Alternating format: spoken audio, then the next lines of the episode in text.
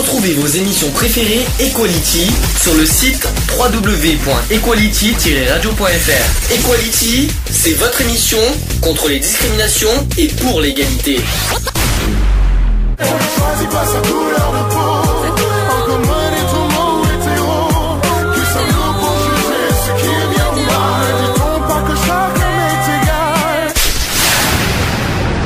L'union fait la force. Euh, donc sur la dépression. Bon, tu, euh, tu te doutes bien ce que c'est que la dépression quand même. Va, euh, bon, que, euh, la dépression est dans la catégorie des troubles de l'humeur. Pour ceux qui ne le savaient pas, ça n'a rien à voir avec une maladie psychiatrique. Enfin, c'est un trouble de l'humeur. Enfin, c'est pas totalement ce qu'on croit. Hein, c'est euh, bon, voilà. Le terme provient du latin depressio, qui veut dire enfoncement. Donc, est-ce que tu savais que dépression vient du mot enfoncement? Donc en gros, si on, quand on déprime, on s'enfonce, quoi, en gros.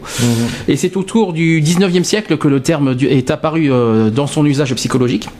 La dépression caractérise euh, essentiellement un état de perte de motivation ou d'élan vital chez un individu, associé ou non à des différents symptômes. Les symptômes les plus caractéristiques sont une perte d'espoir, d'envie, d'estime de soi. Et d'autres signes peuvent euh, survenir tels que l'anxiété et l'angoisse, la fatigue, la tristesse, des pensées négatives, des idées noires, des intentions suicidaires ou d'autres modifications de l'humeur et, dans certains cas extrêmes, des hallucinations. La dépression est aujourd'hui un problème de santé publique, à tel point que les spécialistes parlent de- parlent d'une véritable épidémie. État des lieux des problèmes dépressifs en France et dans le monde d'ailleurs. Donc pour expliquer cette épidémie de dépression, les sociologues évoquent pêle-mêle les conditions euh, de vie euh, qui deviendraient de plus en plus stressantes, euh, la violence psychologique euh, que l'on subirait à tout moment et en particulier sur son lieu de travail. Ce discours rencontre l'adhésion du public, l'immense succès en librairie de Marie-France Irigoyen en témoigne. Il s'est vendu 480 000 exemplaires de son livre qui s'appelle Le harcèlement moral, donc qui n'a rien à voir avec la dépression, mais euh, voilà. Et nous vivrions donc dans une société dépressive dont, euh, dont nombre de ses membres auraient une euh, prédisposition naturelle renforcée par l'environnement. La France semble particulièrement touchée par cette, édi- euh, par cette épidémie de dépression au regard de sa consommation record d'antidépresseurs. Par exemple, entre 1991 et 1997, la quantité de boîtes vendues a progressé de 42%. Et les médecins généralistes qui sont en première ligne dans la prise en charge des patients sont à l'origine de 75% des prescriptions d'antidépresseurs. Mais cette consommation dépasse la réalité, des déprimés. Les patients et les médecins euh, partagent la responsabilité de cet excès de euh, prescription, car les professionnels de santé doivent souvent faire face aux exigences des patients. Ayant lu ou entendu parler de tels médicaments dans la presse, ces derniers les réclament parce que je le vaux bien. Ça, ça fait penser plus à une pub qu'autre chose. Euh, il ne faut pas non plus négliger le facteur économique. Les psychothérapies ne sont pas prises en charge par l'assurance maladie. Est-ce que tu le savais ça? Non, les psychologues non plus, hein, au passage, les psychologues c'est pas pris en charge, il y a que le médecin psychiatre parce que c'est un médecin qui est pris ici, médecin psychiatre, je suis désolé, c'est pris en charge. Mon psy, non? Les psychiatres ne sont Ah, plus. la, preuve que Les si. psychiatres ne sont plus reconnus euh, couverture maladie. Alors la preuve que si, parce que l'ALD est passé pour moi, donc euh, enfin je n'ai pas encore fait le renouvellement, mais en psychiatrie, quand tu marques psychiatre, dans l'ALD ça passe, donc euh, il faut, faut quand même le souligner. Par contre, un psychologue ça ne fonctionne pas, enfin tout ce qui n'est pas médecin ça ne fonctionne pas, c'est ça qu'il faut se dire. Si la- le, le- le- Parce que moi, mon psy, il est psychiatre et, et il m'a dit que ça risquerait de. Pour l'instant, y alors s'il y a une loi là-dessus, il faudra, il faudra le voir, mais pour l'instant, on n'y est pas. Euh, donc, cette consommation dépasse la réalité des déprimés. Les patients et les médecins partagent la responsabilité de cet excès de prescription, car les professionnels de santé doivent souvent faire face aux exigences, aux exigences des patients. Et ayant lu, et ayant lu ou entendu parler de tels médicaments dans la presse, ces derniers les réclament parce que je le vaux bien, je l'ai déjà dit tout à l'heure. Donc, euh, car il n'existe pas de convention avec les. Ah oui, voilà. En fait, pour les psychothérapies ne sont pas prises en charge par l'assurance maladie, car il n'existe pas de convention avec, les psychologues. Normal, les psychologues ne sont pas des médecins. Quant aux psychanalystes, qui, qui est complètement différent, les dépassements sont, peu souvent importants, découragent les patients, alors que les médicaments sont remboursés. Pas tout le temps, mais en tout cas, les, les médicaments sont remboursés. Euh, ça a un petit peu changé aujourd'hui. Enfin, alors qu'on va- on va faire un petit peu de chiffres. La, dépression a véritablement explosé dans, dans les pays occidentaux. Plus de 300 millions de personnes dans le monde souffrent de ce trouble grave euh, de l'humeur, principalement les femmes. Faut quand même le souligner. Euh, ouais. La France n'est pas épargnée. La consommation d'antidépresseurs y atteint des records. Il y a 121 millions de personnes qui souffrent de dépression à travers le monde. Cette maladie devait dépasser en 2020 au deux, euh, ouais, ça devrait dépasser en 2020 au deuxième rang des maladies les plus handicapantes. La dépression. hein. Mmh. En France, le baromètre. 2020 aussi. Oui, mais 2020, c'est un. On a 8 ans encore. Hein. Oui, mais euh, pour la- oui, mais n'empêche que pour l'instant, a, euh, ça augmente la dépression. Faut, ça augmente de jour en jour. il y a- ça c'est déclaré, c'est reconnu. En 2020, voilà, c'est une on appelle ça un, il prévoit euh, qu'en 2020 la, dépression sera au deuxième rang des maladies euh, les plus handicapantes. C'est quand même alarmant et c'est quand même à, à prendre en compte.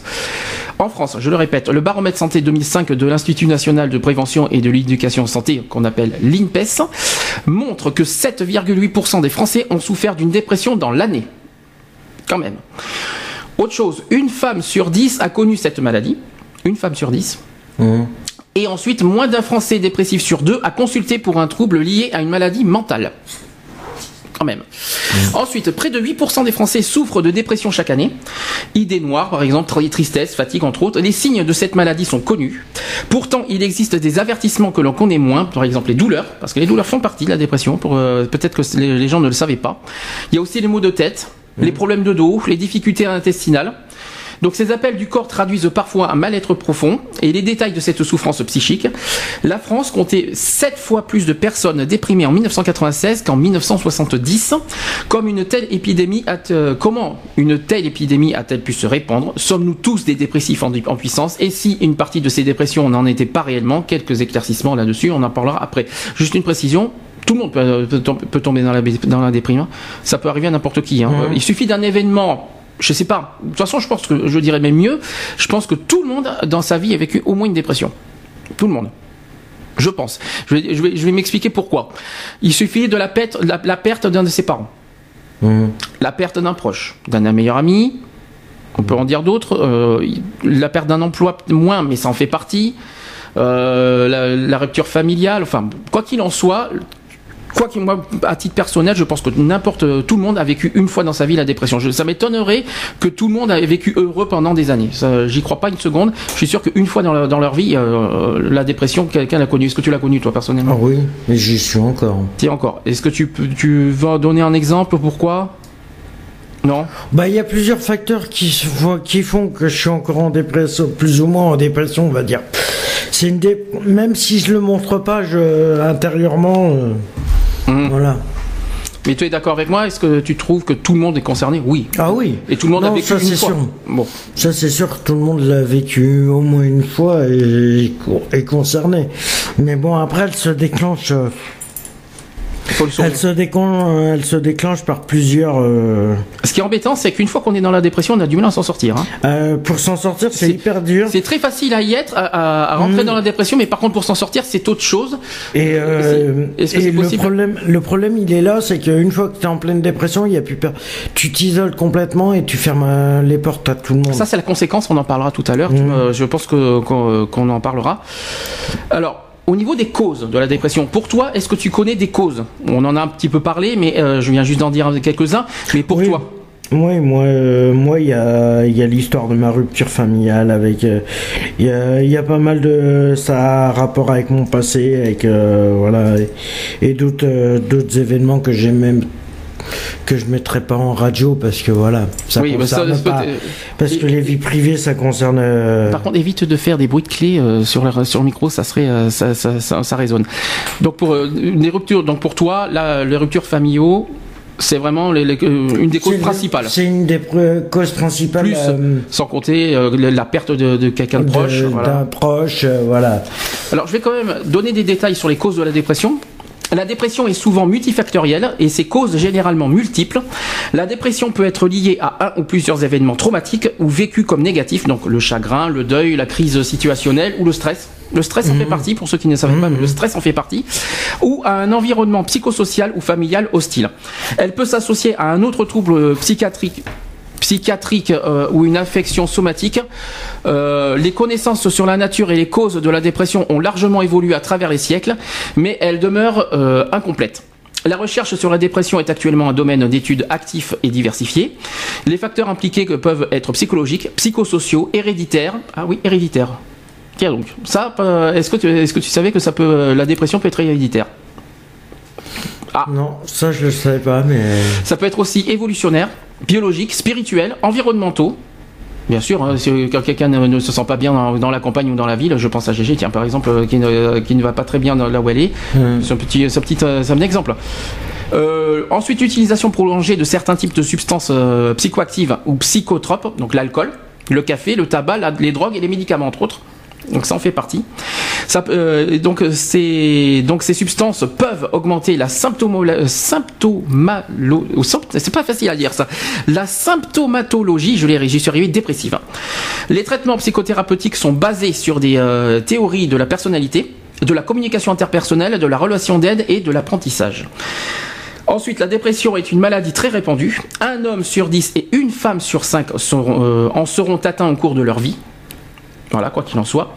Et pourquoi une personne développera-t-elle une dépression alors qu'une autre, euh, confrontée à des événements similaires, sera épargnée? Existe-t-il une seule cause à l'origine d'un trouble dépressif? Évite les bruits, s'il te plaît, ça serait sympa. Euh, donc c'est souvent la combinaison de plusieurs facteurs lors d'une période de vulnérabilité psychologique qui va conduire au trouble dépressif. Événements familiaux, problèmes de sommeil, divorce, environnement. Euh, donc outre les causes connues qui peuvent amener à une dépression. Il existe de nombreux facteurs qui peuvent en favoriser euh, l'apparition d'un trouble dépressif. Donc tabac, drogue douce, habitation. Euh, donc il y a une classification qui existe. Ça, quand j'ai vu ça, ça m'a fait bizarre. Il y a des classifications euh, sur la, dépression. par exemple, on parle de F32.0, c'est l'épisode dépressif léger. Euh, F32.1, c'est l'épisode dépressif moyen. Ensuite, F32.2, épisode dépressif sévère sans symptômes psychotiques. Euh, F32.3, épisode dépressif sévère avec symptômes psychotiques. Euh, ensuite F32.8 autre épisode dépressif et F32.9 épisode dépressif sans précision. Je sais pas tout c'est un peu compliqué à mon sens c'est médical mais c'est compliqué. Euh, ensuite d'après le DSM-IVTR c'est plus c'est en, trois en trois mots DSM-IV-TR je sais pas ce que c'est mais c'est un truc euh, psycho médical. Il existe deux symptômes de dépression. Il y a la déprime et l'anédonie A N H E D O N I E donc cherchez dans le dictionnaire ce que ça veut dire, dont au moins un de ces deux symptômes doit être présent pour conclure à une dépression majeure. La dépression majeure est classifiée en tant que trouble de l'humeur dans le DSM-IVTR. Le diagnostic se base sans la présence d'épisodes dépressifs majeurs simples ou récurrents. La catégorie trouble dépressif non spécifié est diagnostiquée si la manifestation de l'épisode dépressif ne rencontre aucun critère de la dépression majeure. Ensuite, le système du CIM-10 n'utilise pas le terme de trouble dépressif majeur, mais, euh, mais, liste des critères similaires pour les diagnostics d'un épisode dépressif communément euh, nommé degré de sévérité. Donc léger, modéré ou sévère, hein, selon le, degré.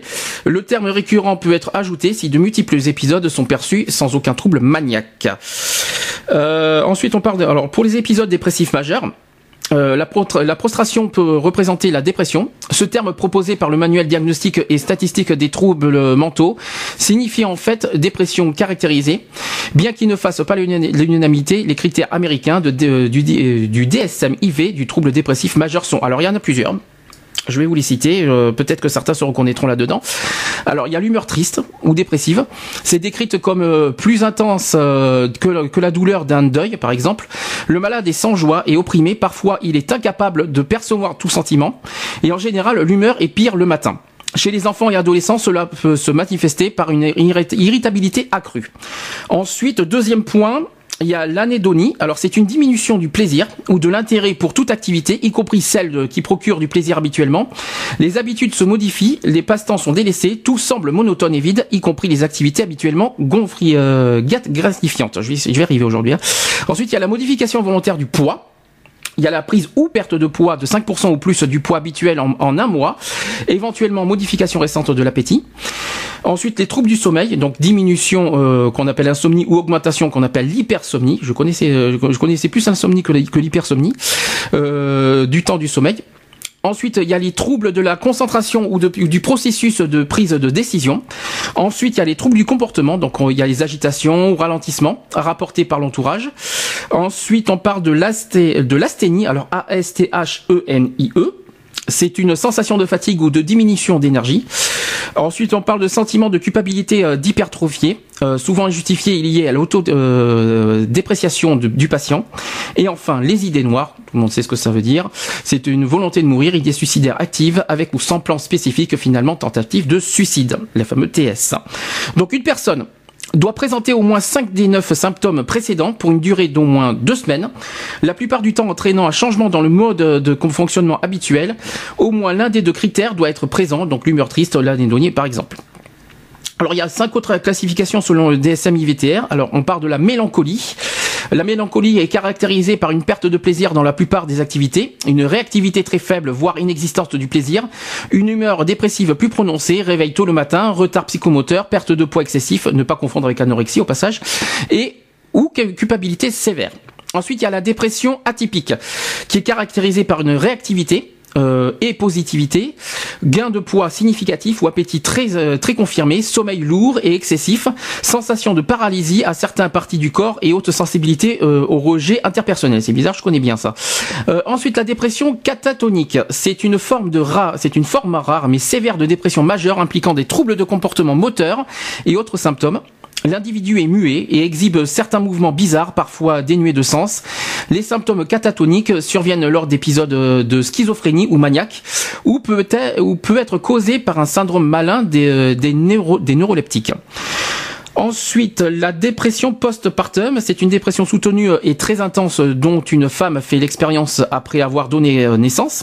La dépression post-partum euh, possède euh, un degré d'incident entre 10 et 15% parmi les nouvelles mères. Le DSM-IV explique que dans l'ordre de qualifier la dépression post-partum, cette dépression dure environ plus de 3 mois. Et enfin, euh, la dépression saisonnière qui s'installe à l'automne ou au début de l'hiver et dure jusqu'au printemps. Ces symptômes sont ceux de tout épisode dépressif, la tristesse permanente, les pertes d'intérêt général, l'irritabilité, les troubles du sommeil, la perte ou gain de poids, pensée suicidaire aussi. Et les symptômes de, la dépression saisonnière se distinguent de ceux des blues de l'hiver, lesquels ne nous empêchent pas de continuer à, assumer nos activités quotidiennes. Ceux qui souffrent de dépression saisonnière sont très affectés dans leur quotidien, donc euh, le travail, les relations entre autres. Et la cause exacte n'en est pas connue, mais la diminution de, l'intensité de la lumière naturelle et de sa durée semble jouer un rôle important. Il y a d'autres formes que je peux vous parler aussi, mais décidément, il y en a plein de formes dépressives. Peut-être que vous, allez vous, euh, vous reconnaître là-dedans. Par exemple, la dépression psychotique, euh, qui se caractérise par des délires de culpabilité, de honte universelle, universelle de punition, de damnation, d'appauvrissement, d'appauvrissement mental, de négation d'organes. Ensuite, il y a les dépressions euh, alexithymiques, j'espère que je suis bien, ou alors d'involution, euh, caractérisent des difficultés dans l'expression verbale des émotions. On parle aussi de dépression hostile ou agressive qui caractérise la personnalité du sujet qui semble avoir changé euh, radicalement. Il est devenu plus agressif, plus impulsif, ses colères sont mal maîtrisées, il a des violences soudaines inhabituelles. Cela viendrait du fait que le sujet ne supporte plus l'idée entre l'objet de remarques blessantes euh, à son égard, par exemple secoue-toi, tu as tout pour être heureux, etc. C'est vrai que c'est ça là-dessus. Euh, il y en a qui, qui, qui disent là-dessus, puis le lendemain ça peut leur arriver. Donc voilà. Ensuite, il y a les dépressions masquées on appelle ça les hypochondriaques aussi, euh, qui se caractérisent par une absence de symptômes de l'humeur dépressive euh, avec une prépondérance de plaintes euh, somatiques. Elles prennent souvent l'aspect d'une douleur atypique, continue, fixée, qui reste malgré la, prescription d'antidouleurs. Le sujet est souvent inconscient, qui, souffre moralement. C'est la raison pour laquelle il somatise. Ensuite, il y a les dépressions anxieuses ou agitées qui caractérisent des sujets qui courent un risque suicidaire élevé. Contrairement aux caractéristiques courantes de la dépression, l'agitation psychique et motrice sont majeures. Ils sont enclins à des crises de panique. Ensuite, la dépression pré- ou post-natale, qui sont fréquentes encore sous-diagnostiquées. La première passe souvent inaperçue. C'est comme tout à l'heure ce qu'on a dit euh, sur la mère, mais on revient là-dessus. La mère a honte de son état et le cache souvent à son entourage, euh, qui a tendance à mettre les éventuels signes dépressifs euh, sous le sceau de la fatigue de grossesse. L'autre est à différencier du simple baby blues qui survient le plus souvent après une intervalle libre de deux à voilà de oui à deux mois et réalise un tableau de dépression typique euh, ou masqué. C'est la plus fréquente des complications du postpartum dans environ 15% des accouchements. Euh, quant à la mélancolie, en, termes utilisés en psychiatrie pour caractériser un état dépressif grave et aigu présentant, euh, présentant de grands risques et de passage à l'acte suicidaire, il a actuellement été délaissé et l'expression dépression majeure est plus couramment utilisée. Il était également question de mélancolie euh, stuporeuse, je vais répéter mélancolie stuporeuse, pour décrire des états caractérisés par un ralentissement psychomoteur intense qui peut aller jusqu'à l'immobilité totale, un état prostré et incapable de boire ou de s'alimenter. Considéré comme la forme la plus grave d'état dépressif majeur, la mélancolie se manifeste par l'intensité de la douleur morale. L'importance du, ralentissement psychomoteur, une, euh, aboulie complète, des contenus de pensée particulièrement négatifs et désespérés, un sentiment de culpabilité omniprésent, un sentiment d'incurabilité, des idées noires. Il peut s'agir d'une boulimie, en tous les cas, trouble de l'appétit, des réveils matinaux aussi précoces dans un état d'angoisse douloureux. Voilà en gros les causes. Ça va T'as quelque chose à dire là-dessus Hmm, est-ce que tu as, est-ce que as reconnu euh, est-ce que as reconnu quelque chose dans tout ça Oui. Pas lequel Il y en a plein. Hein. il y en a plein. Je pense que tu l'as, tu l'as. J'en ai. Est-ce que tu savais, est-ce que tu, est-ce que tu t'attendais qu'il y en avait autant de, de catégories non, de dépression Après, voilà. Euh, après les euh, les classifications, ça me paraît bizarre quand même. Alors les classifications peut-être pas, mais les, les, catégories, euh, enfin pas les, pas les classifications, mais les catégories de dépression. Est-ce qu'il y en a certains que tu reconnais, que tu que as vécu, que est-ce qu'il y en a Oui, il y en a, il y en a où j'y suis encore. Euh, confronté. Bon, moi aussi, hein, je ne cache pas, puis il y en a plein d'autres qui doivent se reconnaître là-dedans. Je pense que tout le monde a vécu de toute façon, mmh, mmh. Euh, au moins un de tout ce qu'on a, de tout ce qu'on a cité. Et voilà, donc au niveau des causes, voilà. Et maintenant, euh, je sais pas comment expliquer. Est-ce que, est Mais tu, il euh, y a un truc que je me pose la question. Hmm. Alors, à quoi ça sert les traitements médicaux ah bah, euh, Alors ça, ça c'est c'est ce qu'on appelle des régulateurs d'humeur. Ouais, non, mais ça sert à rien. Ah si. Euh, Parce conseillent de discuter de mm. parler. Mais oui, mais si tu si t'as pas envie, si t'as pas si t'as pas envie de parler. Euh... Alors, on, parlons euh, les traitements, c'est le sujet de tout à l'heure. Je pensais pas qu'on en parlerait maintenant, mais à moins qu'on attende de, de qu'on parle des sujets du traitement tout à l'heure, on en parle mm. chaque chose en son temps. Sur les causes.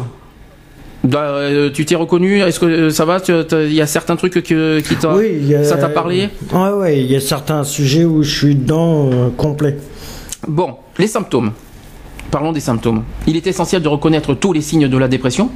Est-ce que toi personnellement, euh, est-ce que est-ce que quand, est-ce que ouais, il est dans la dépression, est-ce qu'il y a certains trucs euh, qui se déclenchent euh, Est-ce que tu sais comment reconnaître une dépression?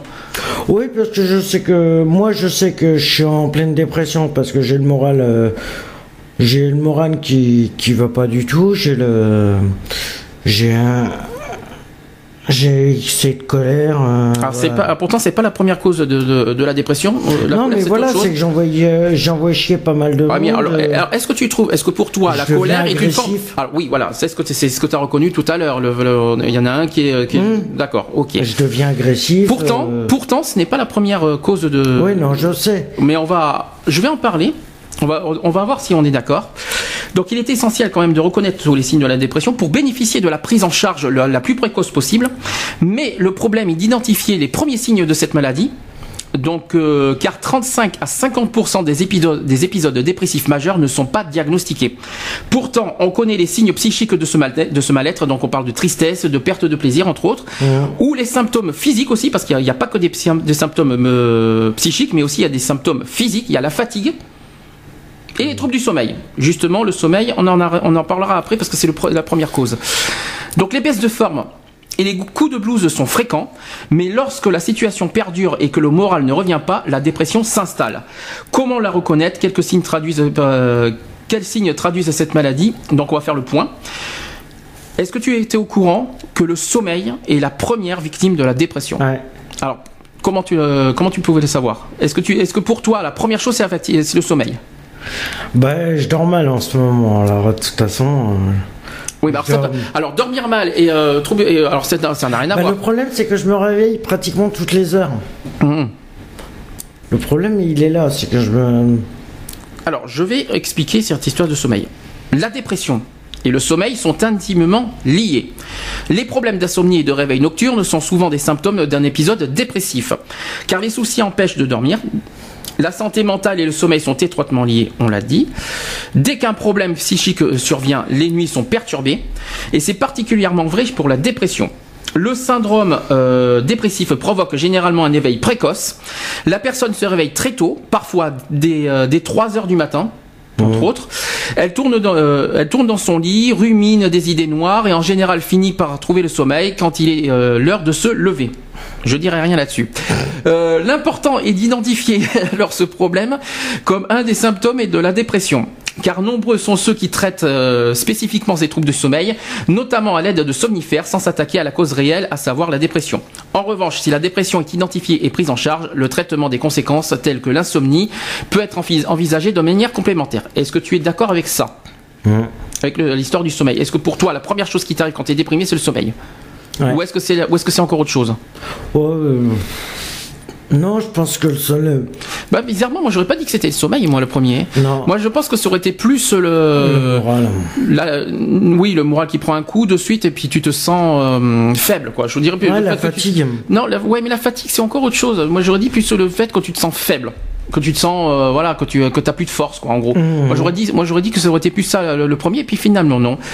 Il manque d'énergie, il manque de. Et justement, tu parles de la fatigue. La fatigue est justement aussi un symptôme d'un épisode dépressif, parce que la fatigue est un autre symptôme bien connu de la dépression. Elle est non seulement euh, physique, donc il y a le manque d'énergie, voilà, c'est ça que je vais chercher, le fameux manque d'énergie, ou la somnolence, mais aussi psychologique, absence d'entrain, baisse de la motivation, de la motivation au travail, mais aussi dans les loisirs. On trouve d'ailleurs de liens importants euh, entre le syndrome dépressif et la fibromyalgie une maladie qui se traduit par une fatigue intense, des troubles du sommeil et des douleurs. Ah, alors les douleurs. euh, Quand vous, euh, si vous sentez des douleurs, ne vous dites pas que c'est forcément la grippe. Ça peut être aussi la dépression. hein. donc euh, je tiens à le préciser parce que comme on est en période de, de, grippe, j'en parlerai tout à l'heure. Ne vous dites pas que c'est pas c'est pas forcément la grippe. Ça peut être aussi la dépression. On ne sait jamais. Donc aussi. Certains spécialistes soulignent d'ailleurs que cette atteinte pourrait être, n'être en réalité qu'une forme sp- spécifique de dépression. Qu'est-ce que t'en penses Ouais, mal de crâne. Eh ben justement, c'est bien parce que tu me dis à la suite les choses. Alors, les migraines et les douleurs, symptômes de la dépression. Parce que la migraine empoisonne véritablement la vie. Pas étonnant donc qu'on trouve plus de dépressifs chez les patients migraineux. De plus, il semble qu'il y ait un cercle vicieux formé par ces deux pathologies. L'une prédispose à l'autre le point sur ce lien particulier. Et la douleur est également un symptôme de dépression. Certaines douleurs peuvent, euh, certains- ah, je vais arriver, certaines douleurs peuvent être les marqueurs de l'état dépressif. Elles seraient ainsi présentes euh, dans près de 70% des cas de dépression. Ce sont essentiellement les maux de tête, le mal de dos, les troubles intest- intestinaux.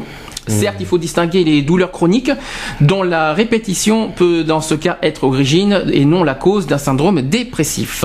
On, est, on en est sur le chapitre des traitements, C'est- on en a, parlé un petit peu tout à l'heure. Donc, il est possible de guérir la, la dépression, quoique. Est-ce que est-ce que c'est vraiment fiable à 100% Non. Est-ce que vraiment on peut guérir à 100% la dépression? Moi, personnellement, j'en sais rien. Bah, mais- moi, je dirais, moi, je dirais à titre personnel, non. Parce que même si, moi, ce que je pense, euh, c'est que les, les médicaments, qu'on va en parler, ça effectivement, ça, fait- les régule, ça régule l'humeur. Mais est-ce que ça guérit? Non. Je pense que, je sais pas. Je, moi, je crois pas. On peut donc quand même une prise en charge adaptée. On peut, voilà, aujourd'hui on peut prendre une prise en charge euh, adaptée, une psychothérapie psy ciblée et des antidépresseurs qui permettent de, de briser ce cycle infernal pour retrouver la joie de vivre, à condition d'être bien entouré. C'est pas le cas. Euh, Ça c'est le gros problème parce qu'il y a des conditions à côté. Donc si, comment tu peux guérir la dépression si t'as pas tous les euh, critères?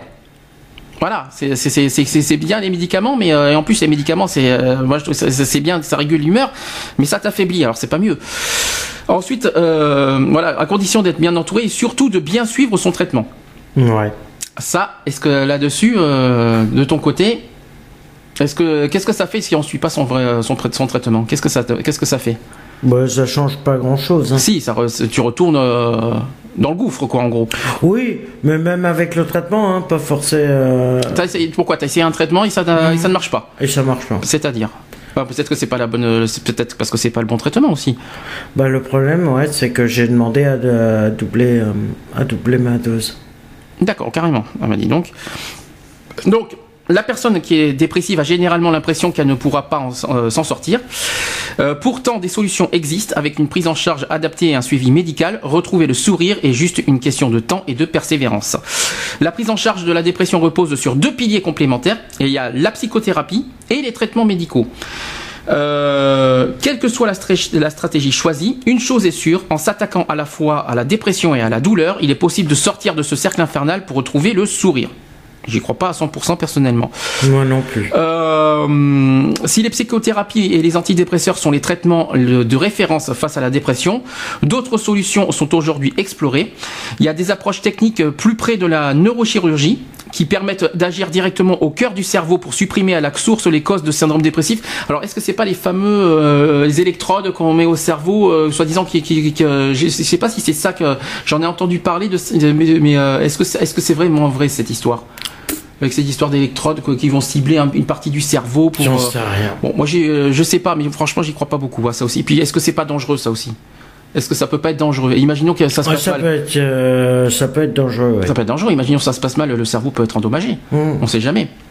Ensuite, euh, on- alors les risques des antidépresseurs. Alors parce qu'on parle, on dit que les antidépresseurs, euh, ça soigne, mais euh, le problème c'est qu'à côté, il y a beaucoup d'effets secondaires. Donc ces antidépresseurs sont un réel progrès dans le traitement de la dépression, mais comme tout médicament, ils peuvent avoir des retentissements plus ou moins importants sur la santé. Donc par exemple, les effets secondaires des antidépresseurs dépendent énormément de leur nature. Ainsi, par exemple, les inhibiteurs, sélectifs de la récapture de la séro... ah, c'est pas facile à dire ça. Les inhibiteurs sélectifs de la récapture de la sérotonine. C'est-à-dire les ISRS qui ont des effets moins gênants que les inhibiteurs de la monoamine oxydase. Bonjour les trucs médicaux, hein, c'est pas facile à dire. Les IMAO et les antidépresseurs tricycliques. Je savais pas qu'il existait des, antidépresseurs tricycliques. Alors maintenant, euh, je savais pas qu'il y avait aussi des, catégories d'anti- d'antidépresseurs, je les apprends. Euh, les antidépresseurs sont des risques pour l'estomac. Alors ça, est-ce que tu le savais? Est-ce que ça, alors pourtant c'est le cas. Il y a des antidépresseurs qui sont des risques pour l'estomac. Je vais expliquer. Parce que la prise de certains antidépresseurs pourrait entraîner des hémorragies gastriques chez les personnes âgées. Entre autres. Telle est la conclusion d'une étude canadienne portant sur plus de 300 000 personnes de 75 ans de moyenne d'âge. Et selon les résultats, la prise d'un antidépresseur de type inhibiteur de la recapture, alors on va, on va dire les, euh, les ISRS, euh, augmente, euh, voilà, augmentait de 10% en moyenne le risque d'hémorragie gastrique. Ce danger euh, augmenterait avec l'âge et en cas d'antécédent d'hémorragie digestive. Ah. Ah, peut-être que les gens ne le savaient pas. Et cette enquête confirme en fait une relation déjà soupçonnée et devrait favoriser la prise en compte de l'âge et des antécédents dans le traitement de la dépression chez les seniors. Ensuite, autre chose, et ça, c'est pas une surprise, les antidépresseurs sont aussi responsables de troubles. Est-ce que, euh, est-ce que tu le sais? Alors ça, je, je, je te laisse deviner. Est-ce que tu, est-ce que tu connais aussi un autre trouble d'antidépresseur qui est, qui est fort, qui est forcément euh, clair, euh, qui est sûr? Trouble sexuel. Mm. Alors, on va expliquer. Euh, parce qu'en fait, c'est varié. euh, voilà, c'est quand même varié chez un certain nombre de patients. Donc, il y a la diminution de la libido, les troubles de l'éjacu- de l'éja- de l'éjaculation ou de l'érection aussi, au passage. Tous les antidépresseurs entraînent des effets secondaires différents et plus ou moins intenses d'une personne à l'autre. Alors, quand vous en prenez beaucoup d'antidépresseurs, imaginez le résultat. Euh, justement, en parlant de ça, il faut pas combiner plusieurs médicaments. Sur- Surtout si c'est pas, surtout quand, c'est pas prescrit par le médecin. hein. Euh, selon certaines études, la combinaison de plusieurs médicaments affectant la production de, de, séro, de sérotine, c'est pas facile à dire tous ces termes médicaux, de sérotonine pourrait euh, favoriser la survenue des, des céphalées et d'accidents vasculaires cérébraux, les fameux AVC. Euh, certains antidépresseurs augmentent ainsi spécifiquement la- sa concentration. Or, la sérotonine euh, possède une action va, euh, vasocon... Ouh là là, que c'est pas facile à dire tout ça. Vasoconstrictrice. Oh, c'est pas facile. euh, c'est euh, une action vasoconstrictrice. J'y suis arrivé. Qui réduit euh, le calibre des vaisseaux, des vaisseaux sang- sanguins. Si cette propriété euh, s'exprime au niveau des vaisseaux cérébraux, elle peut causer des céphalées ou des accidents vasculaires, euh, selon les auteurs de l'étude parue dans la célèbre revue Neurologie. Euh, pour étayer leurs propos, ils décrivaient trois cas d'accidents ischémiques. Les produits mis en cause sont en premier lieu les antidépresseurs qui sont de style ISRS, mais sont également concernés cette- certains antimigraineux, appelés, on appelle ça les triptans, Euh, certains pilules, euh, il y a certaines pilules amaigrissantes. On appelle, il y a aussi les amphétamines, les millepertuis ou euh, certaines drogues aussi comme l'ecstasy ou la méthamphétamine. Voilà, méthamphétamine. J'espère que j'ai bien prononcé. Ensuite, les antidépresseurs sont vraiment efficaces pour traiter la dépression et seul un médecin peut juger du besoin d'employer ce type de médicaments. Ils sont exclusivement sur prescription médicale et leur usage nécessite un suivi. Pas d'auto-médication, donc on ne fait pas soi-même les médicaments il faut toujours avoir un médecin derrière. Même pour un petit coup de blues, il ne faut pas hésiter à consulter son médecin en cas de doute. La dépression est une vraie maladie. Alors le problème, c'est qu'une fois que tu es dans le trou noir, ça m'étonnerait qu'on a envie de voir un médecin. Euh, là, on est une fois qu'on est dedans, on est dedans. Donc, euh, mmh. on peut pas. Comment on peut, euh, comment on peut, une fois qu'on est dans le trou noir, voir le médecin? C'est pas possible. ou alors, il faut qu'il y ait une personne présente à côté. C'est pour ça qu'il faut pas être seul qui euh, voilà qui euh, qui, qui euh, de suite doit appeler le médecin le médecin de, la personne en question qui est, qui est victime, voilà, son, son propre médecin, qui voilà, il faut parce que soi-même le problème c'est qu'une fois qu'on est dans le trou noir, ça m'étonnerait que la première chose que tu as en tête c'est appeler le médecin. Même si c'est peut-être c'est peut-être la première chose qu'il faut avoir en tête, mais une fois qu'on est quand on est dans le trou noir, qu'on est vraiment au plus au plus bactère, euh, on je vois vraiment pas euh, comment on peut voir, comment on peut se dire tiens je vais appeler mon médecin. C'est pas facile, c'est pas évident. Mhm. Mais pourtant c'est la, précaution et la et, la et la, première chose qu'il faut faire. Toi, imaginons que tu es dans euh, imaginons que es dans ce dans ce cas-là, tu tombes dans le gouffre. Qu'est-ce que comment tu te sentirais Qu'est-ce que tu ferais en premier? Qu'est-ce que tu la première chose que tu as en, tête c'est quoi? Rien. Rien. J'adore. C'est bien. Tu es en dépression. Tu la, la chose que tu as en tête rien. Le néant. Mmh. Ah oui, carrément. Il n'y a pas de. Il a, y a rien, rien, rien. Non. Il n'y a rien qui te vient en tête. Non, j'aurais envie de rien, j'aurais envie de, de, me laisser aller complet. Ah, c'est pas rien finalement. Donc, euh, De couler au plus profond pour euh, ne jamais pouvoir m'en ressortir euh, exprès. D'accord. Ah, ah, oui, donc tu, ferais, tu te ferais volontairement du mal mmh. en, en, te négligeant, quoi, en gros. Mmh. D'accord. Et pourquoi?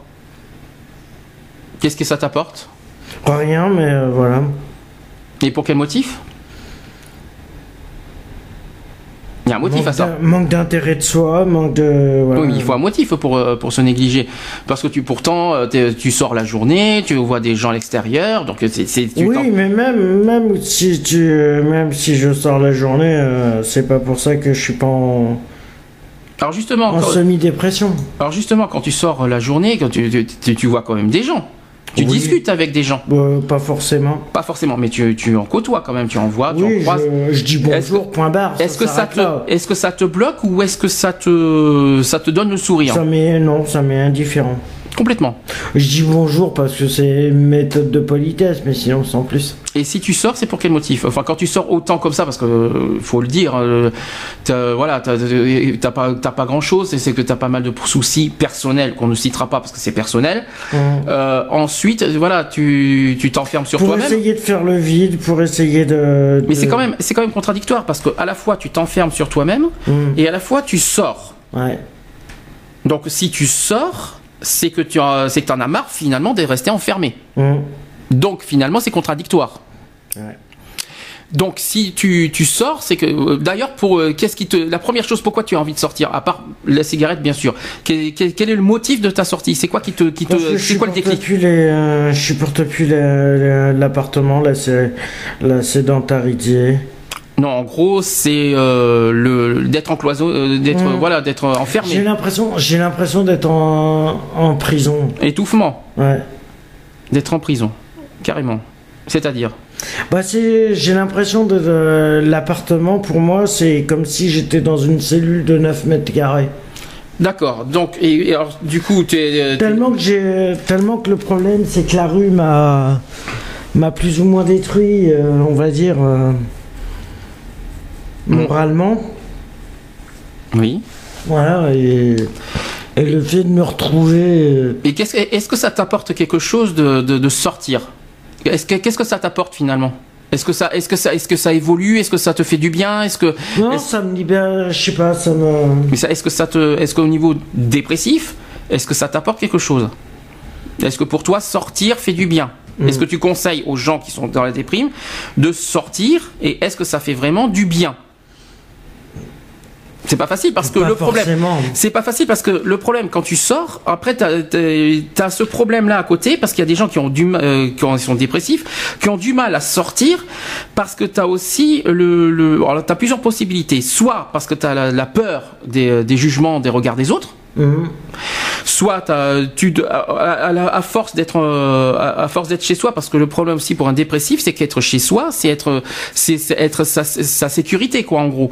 Être à l'extérieur, est-ce que tu te sens en sécurité à l'extérieur en étant dépressif C'est vrai, moi je trouve pas. C'est pas euh, en sortant. Mais de toute façon, même que tu sois chez toi ou que tu sois en extérieur, automatiquement quand une, une personne dépressive euh, est en danger qu'elle soit chez elle ou qu'elle soit en... Ah, moi je trouve pas que chez... Ah non, chez soi, tu es en sécurité. Pourquoi chez soi Pas forcément. C'est-à-dire? Pourquoi, pourquoi il serait pas en sécurité? D'être tout seul? La solitude? Ouais. Mais euh, ça reste quand même son univers, son, son chez soi.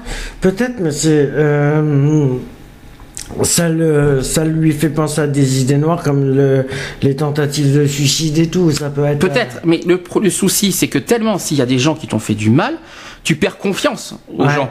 Donc du coup, si tu as du mal à sortir dehors, c'est parce que voilà, tu as cette perte de confiance, tu as du mal à rencontrer des gens, à faire confiance aux gens, et, et pire encore, tu as peur des gens. Mm. Donc le problème, le, est-ce que c'est pas mieux de rester chez soi par sécurité plutôt que de sortir dehors et vivre constamment dans le stress et, et empirer cette dépression? Ça c'est la grosse question. Ouais, mais ça pour l'instant, moi je suis pas médecin pour. Euh, c'est pas une histoire de médical. Là, c'est ben, une histoire de vécu. Une histoire médicale aussi. Peut-être. Alors peut-être que médicalement, si j'entendrais un médecin qui dit, oui, on se fait des idées. Ben, personnellement, il va te. Moi, je sais pas. La première chose que je pense qu'un médecin te dirait, c'est est-ce que tu fais, est-ce voilà, en se disant ça parce que c'est de l'imagination, oui, que tu t'imagines des choses ou qu'on voilà, qu'on se, qu'on s'imagine des choses peut-être qui n'ont pas lieu.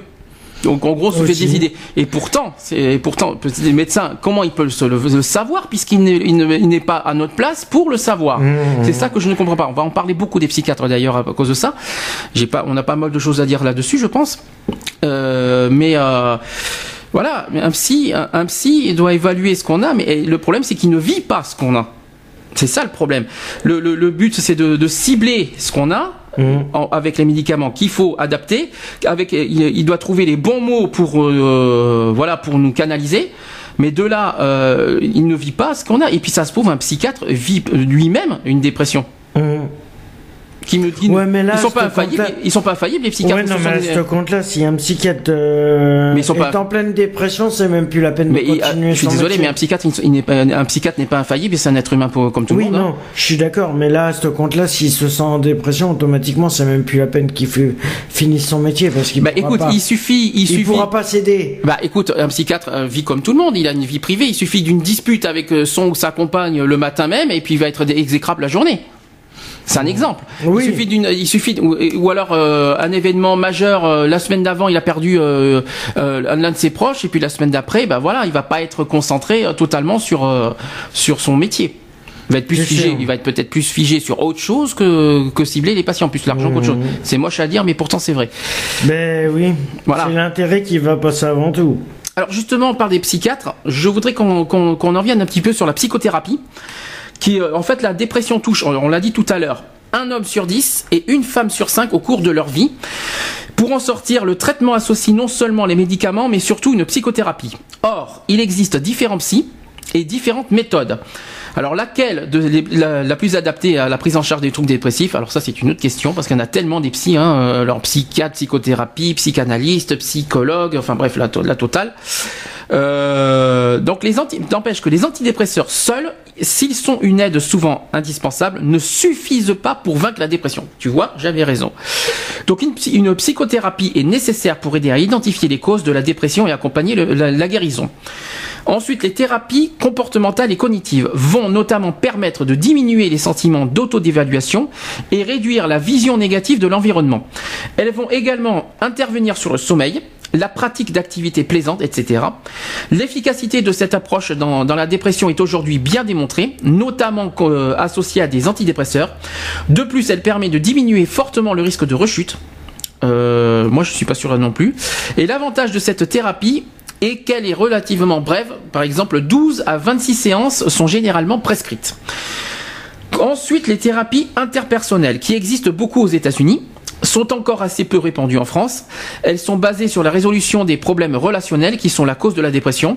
Notamment, elles vont s'attaquer aux problèmes de couple et aux difficultés professionnelles à l'aide de jeux de rôle, de conseils de communication, etc. Il s'agit en quelque sorte de mini psychanalystes, de mini psychanalystes focalisés sur une situation donnée. Elles seraient efficaces pour les dépressions d'intensité modérée.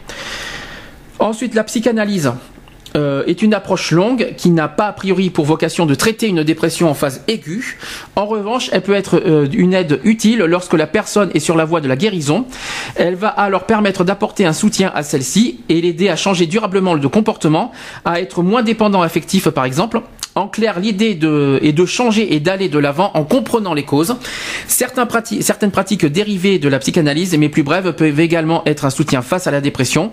La psychothérapie euh, psychodynamique notamment, dont le but est de prendre conscience des causes de l'état dépressif.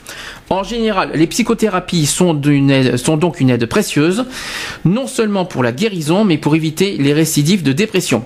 Et ce travail son- sur soi peut également avoir d'autres bénéfices en matière de développement personnel et finalement permettre de sortir grandi de cette épreuve. Qu'est-ce que t'en penses sur les thérapies? Ouais. Toi, t'es pas convaincu? Non. Pourquoi?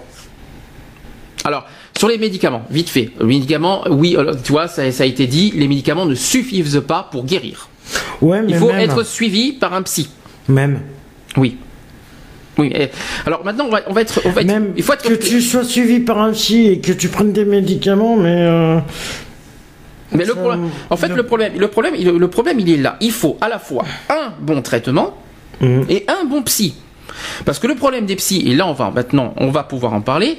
Est-ce que quand, euh, est-ce que tu as, est-ce que as confiance envers des psys? Alors psy, tout confondu, hein, euh, tout, conf- euh, tout type de psy confondu. Est-ce que tu as confiance à un psy? Est-ce que tu, euh, ton psy que tu as en ce moment, est-ce que pour toi ça te, ça te fait évoluer? Est-ce qu'il t'évolue? Est-ce qu'il prend, est-ce qu'il cible ton problème? Est-ce que ça t'aide? Ben, moi, personnellement, il essaye de m'apporter. Il essaye, hein, gens. Je dis bien, il essaye parce que c'est pas évident. Mhm. Et je sais très bien que c'est pas évident de, de cibler les choses qu'il y a exactement. Il essaye de m'apporter des réponses à- aux questions que je me pose. Oui. Euh, mais il sous-entend, Oui. il sous-entend des solutions. Qu'est-ce que tu appelles sous-entendre? Pourquoi Ben, sous-entendre? en Pour de moi, il moi, essaye je suis désolé, je suis désolé. un il psy- essaye d'apporter des réponses, mais c'est pas forcément les réponses que j'attends. Ah oui, mais je suis. Alors, il y a un truc qui me qui me scotche quand tu dis il, il sous-entend. Moi, je suis désolé. C'est où il y a des solutions, où il y en a pas. Mais sous-entendre, c'est pas essayer. C'est euh, c'est euh, c'est pas du tout. Euh... Oui, non, mais ça, c'est sûr que là. Non, non, c'est il te suit, il te Oui. cible, Oui, il voilà, évalue, il essaie. il, il évalue ton problème. Mhm. J'espère qu'il parle parce que des psys. Oui, le mien, il me parle. Oui, parce ouais, qu'on a souvent affaire à des psys qui parlent pas, qui- qu'on a affaire à des psys muets, et ça, je peux vous dire que c'est c'est- très contre, énervant. c'est- ça, c'est casse-couille. Et ça, je vous dis franchement. qu'au bout de Ah oui, d'une alors- heure, ils regardent leur montre et ils disent bon bah la semaine prochaine ou à dans 15 jours. D'ailleurs, un conseil très clair là-dessus si vous rencontrez un psy, que ce psy, allez, la vous limite- laisse parler euh, Alors, pendant limite- une heure. à la limite, une, pour la première fois, on passe. La deuxième fois, bon. Ah, au bout de la troisième, Non, non. au bout de la la troisième première, fois- moi, ça passe pas. Non mais au bout de la troisième, non mais il faut il faut apprendre, il faut quand même que le psy apprend à te connaître aussi la première Oui, fois. non, mais, il faut il faut euh, quand même, il faut pas l'oublier. Mais au bout de la troisième fois, si vous voyez que le psy euh, continue à pendant 30 minutes euh, ne, ne parle pas en disant oui, bon qu'est-ce qui en gros comme ça, un psy qui dit alors comment ça se passe cette semaine? Tu parles, tu parles, tu parles, tu parles. Oh les 30 minutes parlent. Bon ben voilà, la séance est finie, est-ce qu'on se voit la semaine prochaine? Ah bon bah écoute, euh, c'est passionnant, hein, tu racontes ta vie, euh, tu tu sais pas tu- en gros euh, magnifique tu- En gros, moi, il va se faire foutre. si vous jamais, Dès si, la première fois, il va se faire foutre. si jamais vous rencontrez un psy, toute forme, toute forme de psy confondue, comme ça, changez. changez de psy tout de suite, parce que c'est pas ça qui vous aidera. Il faut un psy qui soit, qui vous écoute et à la fois qui vous conseille. C'est-à-dire qui vous conseille, qui vous parle et qui vous, voilà, qui est, qui vous, et qui, voilà, qui, mais qui reste pas euh, comme ça, muet, euh, comme une carpe devant vous, à vous, euh, tout ça, et à la fin vous dire, bon, ben, euh, est-ce que vous avez votre carte vitale? Non, là-dessus, oubliez. Prenez un bon psy. Même chose pour les, pour les, pour les traitements. Il faut un traitement efficace, donc il vous faut à la fois les deux en même temps, c'est-à-dire un bon traitement et un bon psy pour que vous soyez bien traité. En gros, c'est ça qu'il faut se dire. Mhm. Je vous dis ça à titre personnel parce que des psys, j'en ai vu et je peux vous dire que je. je, je Et d'ailleurs, euh, oui. le dernier, toi, il est. Oui. Ah ben, je peux pas. Enfin, ça, c'est, ça, c'est personnel. Non, mais bon, par rapport à ta. Ah, le mien, oui. Le mien, oui, oui. Est-ce juste- que ton suivi par rapport à ton psy, oui, il est. euh, Ah, le mien, oui, euh, le mien, il me parle, quoi. Il, il cherche, Oui, il, mais- bon, il- euh, il pose plus de questions plutôt que après il note. Il fait, il prend des notes. Voilà. Il me Ouais, pose bah- des questions, mais il s'intéresse quand même à ce que je dis. Voilà. En gros, c'est, pour moi, c'est important. Mm. C'est ce qu'il faut se dire. Après, pour les traitements, je vous dis pas que c'est que c'est efficace parce que malheureusement, les traitements, je parle à, à- à titre personnel, c'est très efficace, mais ça t'affaiblit. Donc le, le gros problème, il est là, c'est quand ça t'affaiblit, tu ne sors pas. Après, ça dépend des traitements. Oui, mais quand tu es affaibli, déjà que tu es fatigué, si tu as des traitements qui t'affaiblissent deux fois plus, euh, comment tu veux sortir et comment tu veux, comment tu veux, comment tu peux avoir, t'as pas d'énergie avec ces Mm. traitements. Donc euh, Mais voilà, c'est surtout- double tranchant. Le Surtout problème, quand, il est là. surtout quand tu entends un, traitement du genre tertian, que je connais très bien en ce moment, euh, un tertian, je peux Mhm. vous dire que c'est pas donné, quoi, au niveau, euh, c'est, c'est- ça affaiblit beaucoup. On- on- pas, il, il m'a pas donné un tertian par jour, mais un quart de tertian, mais ça affaiblit quand même déjà. Plus un autre médicament antidépresseur. Donc, je peux vous dire que c'est pas facile. Après, il y a un autre médicament pour dormir, parce que vous savez que le, le sommeil, c'est, il y a des difficultés de sommeil quand on est en dépression.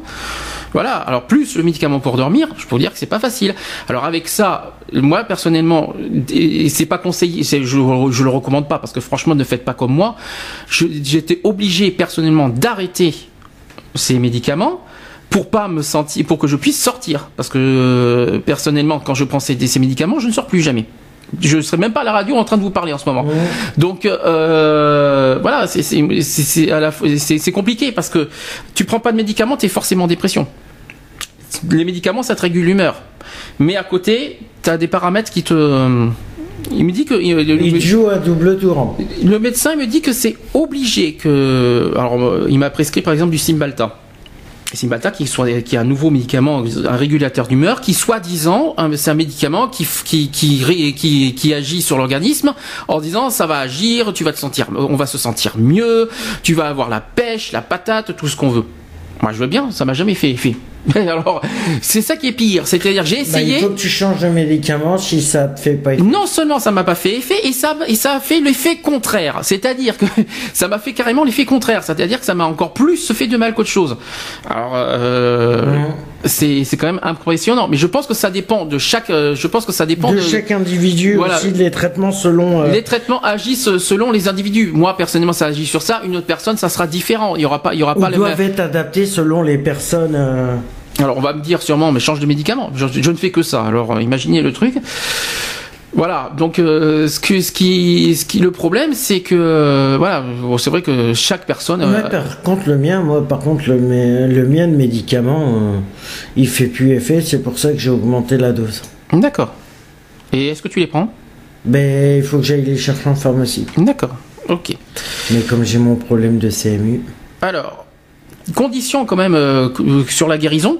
Pour qu'une dépression guérisse complètement, il faut qu'elle ait été repérée précocement, euh, précocement, que le traitement ait été prescrit à la bonne dose, puis poursuivi sur une période suffisante. Les chiffres de la dépression sont particulièrement démonstratifs des insuffisances et des traitements au sens large. Sur les 3 millions de Français qui souffrent effectivement de la maladie, près de 120 000 tentent de mettre fin à leur jour. Ça, c'est un autre chiffre très intéressant. Et 1 sur 10 y parvient. Ça, c'est beaucoup plus inquiétant. Donc dans les 120 000, 1 sur 10, alors si on fait 1 sur 10, ça veut dire, on divise par 10, ça veut dire 12 000. 12 000 y arrivent à se suicider. C'est quand même impressionnant. Plus inquiétant encore, 6 suicidants sur 10 ont consulté leur médecin dans le mois qui précède le passage à l'acte. Enfin, 60% des déprimés récidivent dans les deux ans qui suivent la dépression initiale. D'accord Alors, première étape de la prise en charge. Il est indispensable de reconnaître les signes de la dépression, donc l'humeur dépressive, la, perte d'intérêt, de plaisir pour tout, les troubles du sommeil, la fatigue, les difficultés de concentration ou de mémorisation, entre autres, les ralentissements, les pensées de mort aussi, ça en fait partie. Et après, et de consulter. Plus, plus le traitement est différé et plus le risque de rechute est grand. Plus de, de plus, Au fur et à mesure des, nouveaux épisodes de dépression, la maladie devient chronique et les chances d'en guérir définitivement s'amenuisent. La dépression est donc une vraie maladie qui ne passera pas toute seule avec un peu de volonté. Elle doit être traitée avec des médicaments en sachant que leur effet n'est pas immédiat Inutile de sauter d'un antidépresseur à l'autre, il faut bien 4 à 6 semaines euh, d'un antidépresseur euh, pris à la bonne dose pour évaluer l'efficacité du traitement. C'est ce que le médecin m'a dit, il faut 6 semaines. Mmh, mmh. Il m'a toujours dit. Ça fait deux ans que je prends le mien, euh, ça a toujours pas fait effet. Moi, il m'a toujours dit, le, médecin psychiatre, il faut 6 semaines. Au bout de 6 semaines, à ce moment-là, on voit si l'antidépresseur fait effet. Si ça fait pas effet, ben, il faut changer. Euh, habituellement, d'ailleurs, dans l'intervalle, les effets indésirables du médicament se sont déjà manifestés. Oula, j'en connais bien. Ce qui peut en décourager certains. Pas question pourtant d'interrompre le traitement dans la, dans la rémission complète de symptômes, c'est-à-dire avant leur totale disparition. Une simple amélioration ne suffit pas. Une fois cette rémission euh, obtenue, le traitement doit être maintenu pendant 4 à 6 mois supplémentaires, ce qui consolide le bon résultat. Toujours pour éviter les rechutes, facteurs de, de, de pérennisation de la maladie. Il s'agit en fait de ne pas rater le premier traitement, de guérir l'épisode aigu et ainsi de s'économiser d'éventuelles récurrences dépressives. En cas de résistance, parce que les symptômes sont trop sévères, lorsqu'il existe des troubles anxieux associés, le psychiatre permet de réinscrire la rupture dépressive dans l'histoire du patient. Qu'est-ce que t'en penses? Hmm. Je suis pas convaincu. T'es pas convaincu non plus. Pourquoi? Décidément. T'es pas convaincu sur euh, sur les traitements mmh. Si, sur les si, il faut quand même euh, il faut quand même que les, médicaments euh, que l'organisme s'habitue aux médicaments. C'est peut-être pour ça qu'il faut six semaines. Il dit six semaines, non. Moi, ça fait deux ans que je six Semaines, Six semaines, ça, fait, un mois et demi. Ça fait deux ans que je prends mon, médicament et là je viens de demander qu'il m'augmente la dose parce que. Oui, mais ça n'a rien à voir. Parce que ça fait pas fait. Oui, mais ça n'a rien à voir. Ça agit pas c'est pas une histoire d'augmenter la dose, c'est une histoire que l'organisme doit s'habituer aux médicaments et que ça et que ça euh, et que ça cible bah, ton problème, euh, ta maladie. Au bout de deux ans, au bout de deux ans, euh, je crois qu'il aurait dû faire effet le médicament. Au bout de deux ans. Deux ans. Oui, mais t'as arrêté le médicament, donc forcément tu peux pas savoir. Si tu arrêtes, comment tu peux savoir au bout de deux ans? Faut au moins que tu faut au moins que tu évalues un médicament au moins pendant deux mois. Si pendant non, deux je l'ai pris pendant deux ans consécutif. Ah d'accord. Mais peut-être parce que c'est pas le bon, tout simplement. Et là, je viens de lui demander, je vais lui demander, je lui ai demandé qu'il m'augmente la dose parce que qu'il me le mette un peu plus fort parce que là. Euh, d'accord. Alors, au niveau des traitements, et puis maintenant on va parler des conséquences. On a parlé des causes et puis forcément on va parler des conséquences. Le bien-être mental a une importance capitale pour la santé, psychique.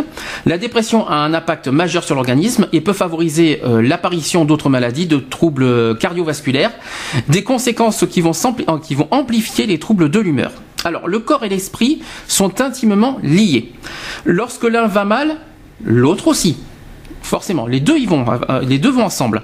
La dépression va avoir un, avoir un, retentissement physique important. Cette maladie peut être à l'origine de troubles cardiovasculaires et même diminuer l'espérance de vie. Alors, le cancer, l'obésité, la spasmophilie ou même maladie d'Alzheimer. Eh oui. Eh oui, maladie d'Alzheimer, ça peut, euh, comme quoi, hein, apparemment, ça peut amplifier le, ça peut, euh, ça peut effectivement aller jusque là pour les personnes âgées, je pense. Hein. Mmh. Euh, de nombreuses maladies sont liées à la dépression. Sans parler de causes directes, il est clair que les, que les troubles dépressifs favorisent l'apparition de ces problèmes de santé et en fragilisant l'organisme. La dépression n'a pas seulement un impact physique et, psychologique, elle a un retentissement social important, euh, donc le désengagement professionnel aussi, les problèmes du couple, l'isolement, les tensions familiales.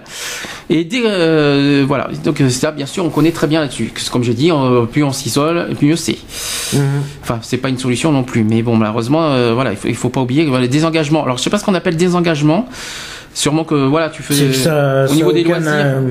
Alors professionnel bien sûr, ça c'est encore autre chose. Les problèmes de couple, je oui, les disputes, tout ça quand tu vas pas bien, voilà. L'isolement obligatoire, je pense que c'est la conséquence numéro un de, mhm. toute façon de, la dépression, euh, je le dis franchement. Euh, pour moi l'isolement c'est le, le, problème numéro un. Alors selon l'OMS, 400 millions de malades quand même c'est le nombre de personnes aujourd'hui atteintes de troubles mentaux ou neurologiques ou souffrant de problèmes psychosociaux associés notamment à, l'alcoolisme ou la toxicomanie. Bien que l'attention ait été portée sur ces affections, il reste encore beaucoup à faire. La dépression est actuellement la cinquième cause de mortalité et de handicap dans le monde d'après le docteur euh, Benedetto euh, Saraceno, je crois que c'est un Italien, qui est directeur du département de euh, santé mentale de l'OMS. ces maladies de la dépression à l'épilepsie, ah oui, on parle aussi de l'épilepsie, devraient atteindre la deuxième cause de mortalité et de handicap d'ici 2020. Donc on est aujourd'hui, aujourd'hui c'est la cinquième cause. En 2020, ça devrait être la deuxième. Mmh. Voilà. C'est ce qui est, prévu euh, par l'OMS. Donc hommes et femmes ne sont pas égaux devant la dépression.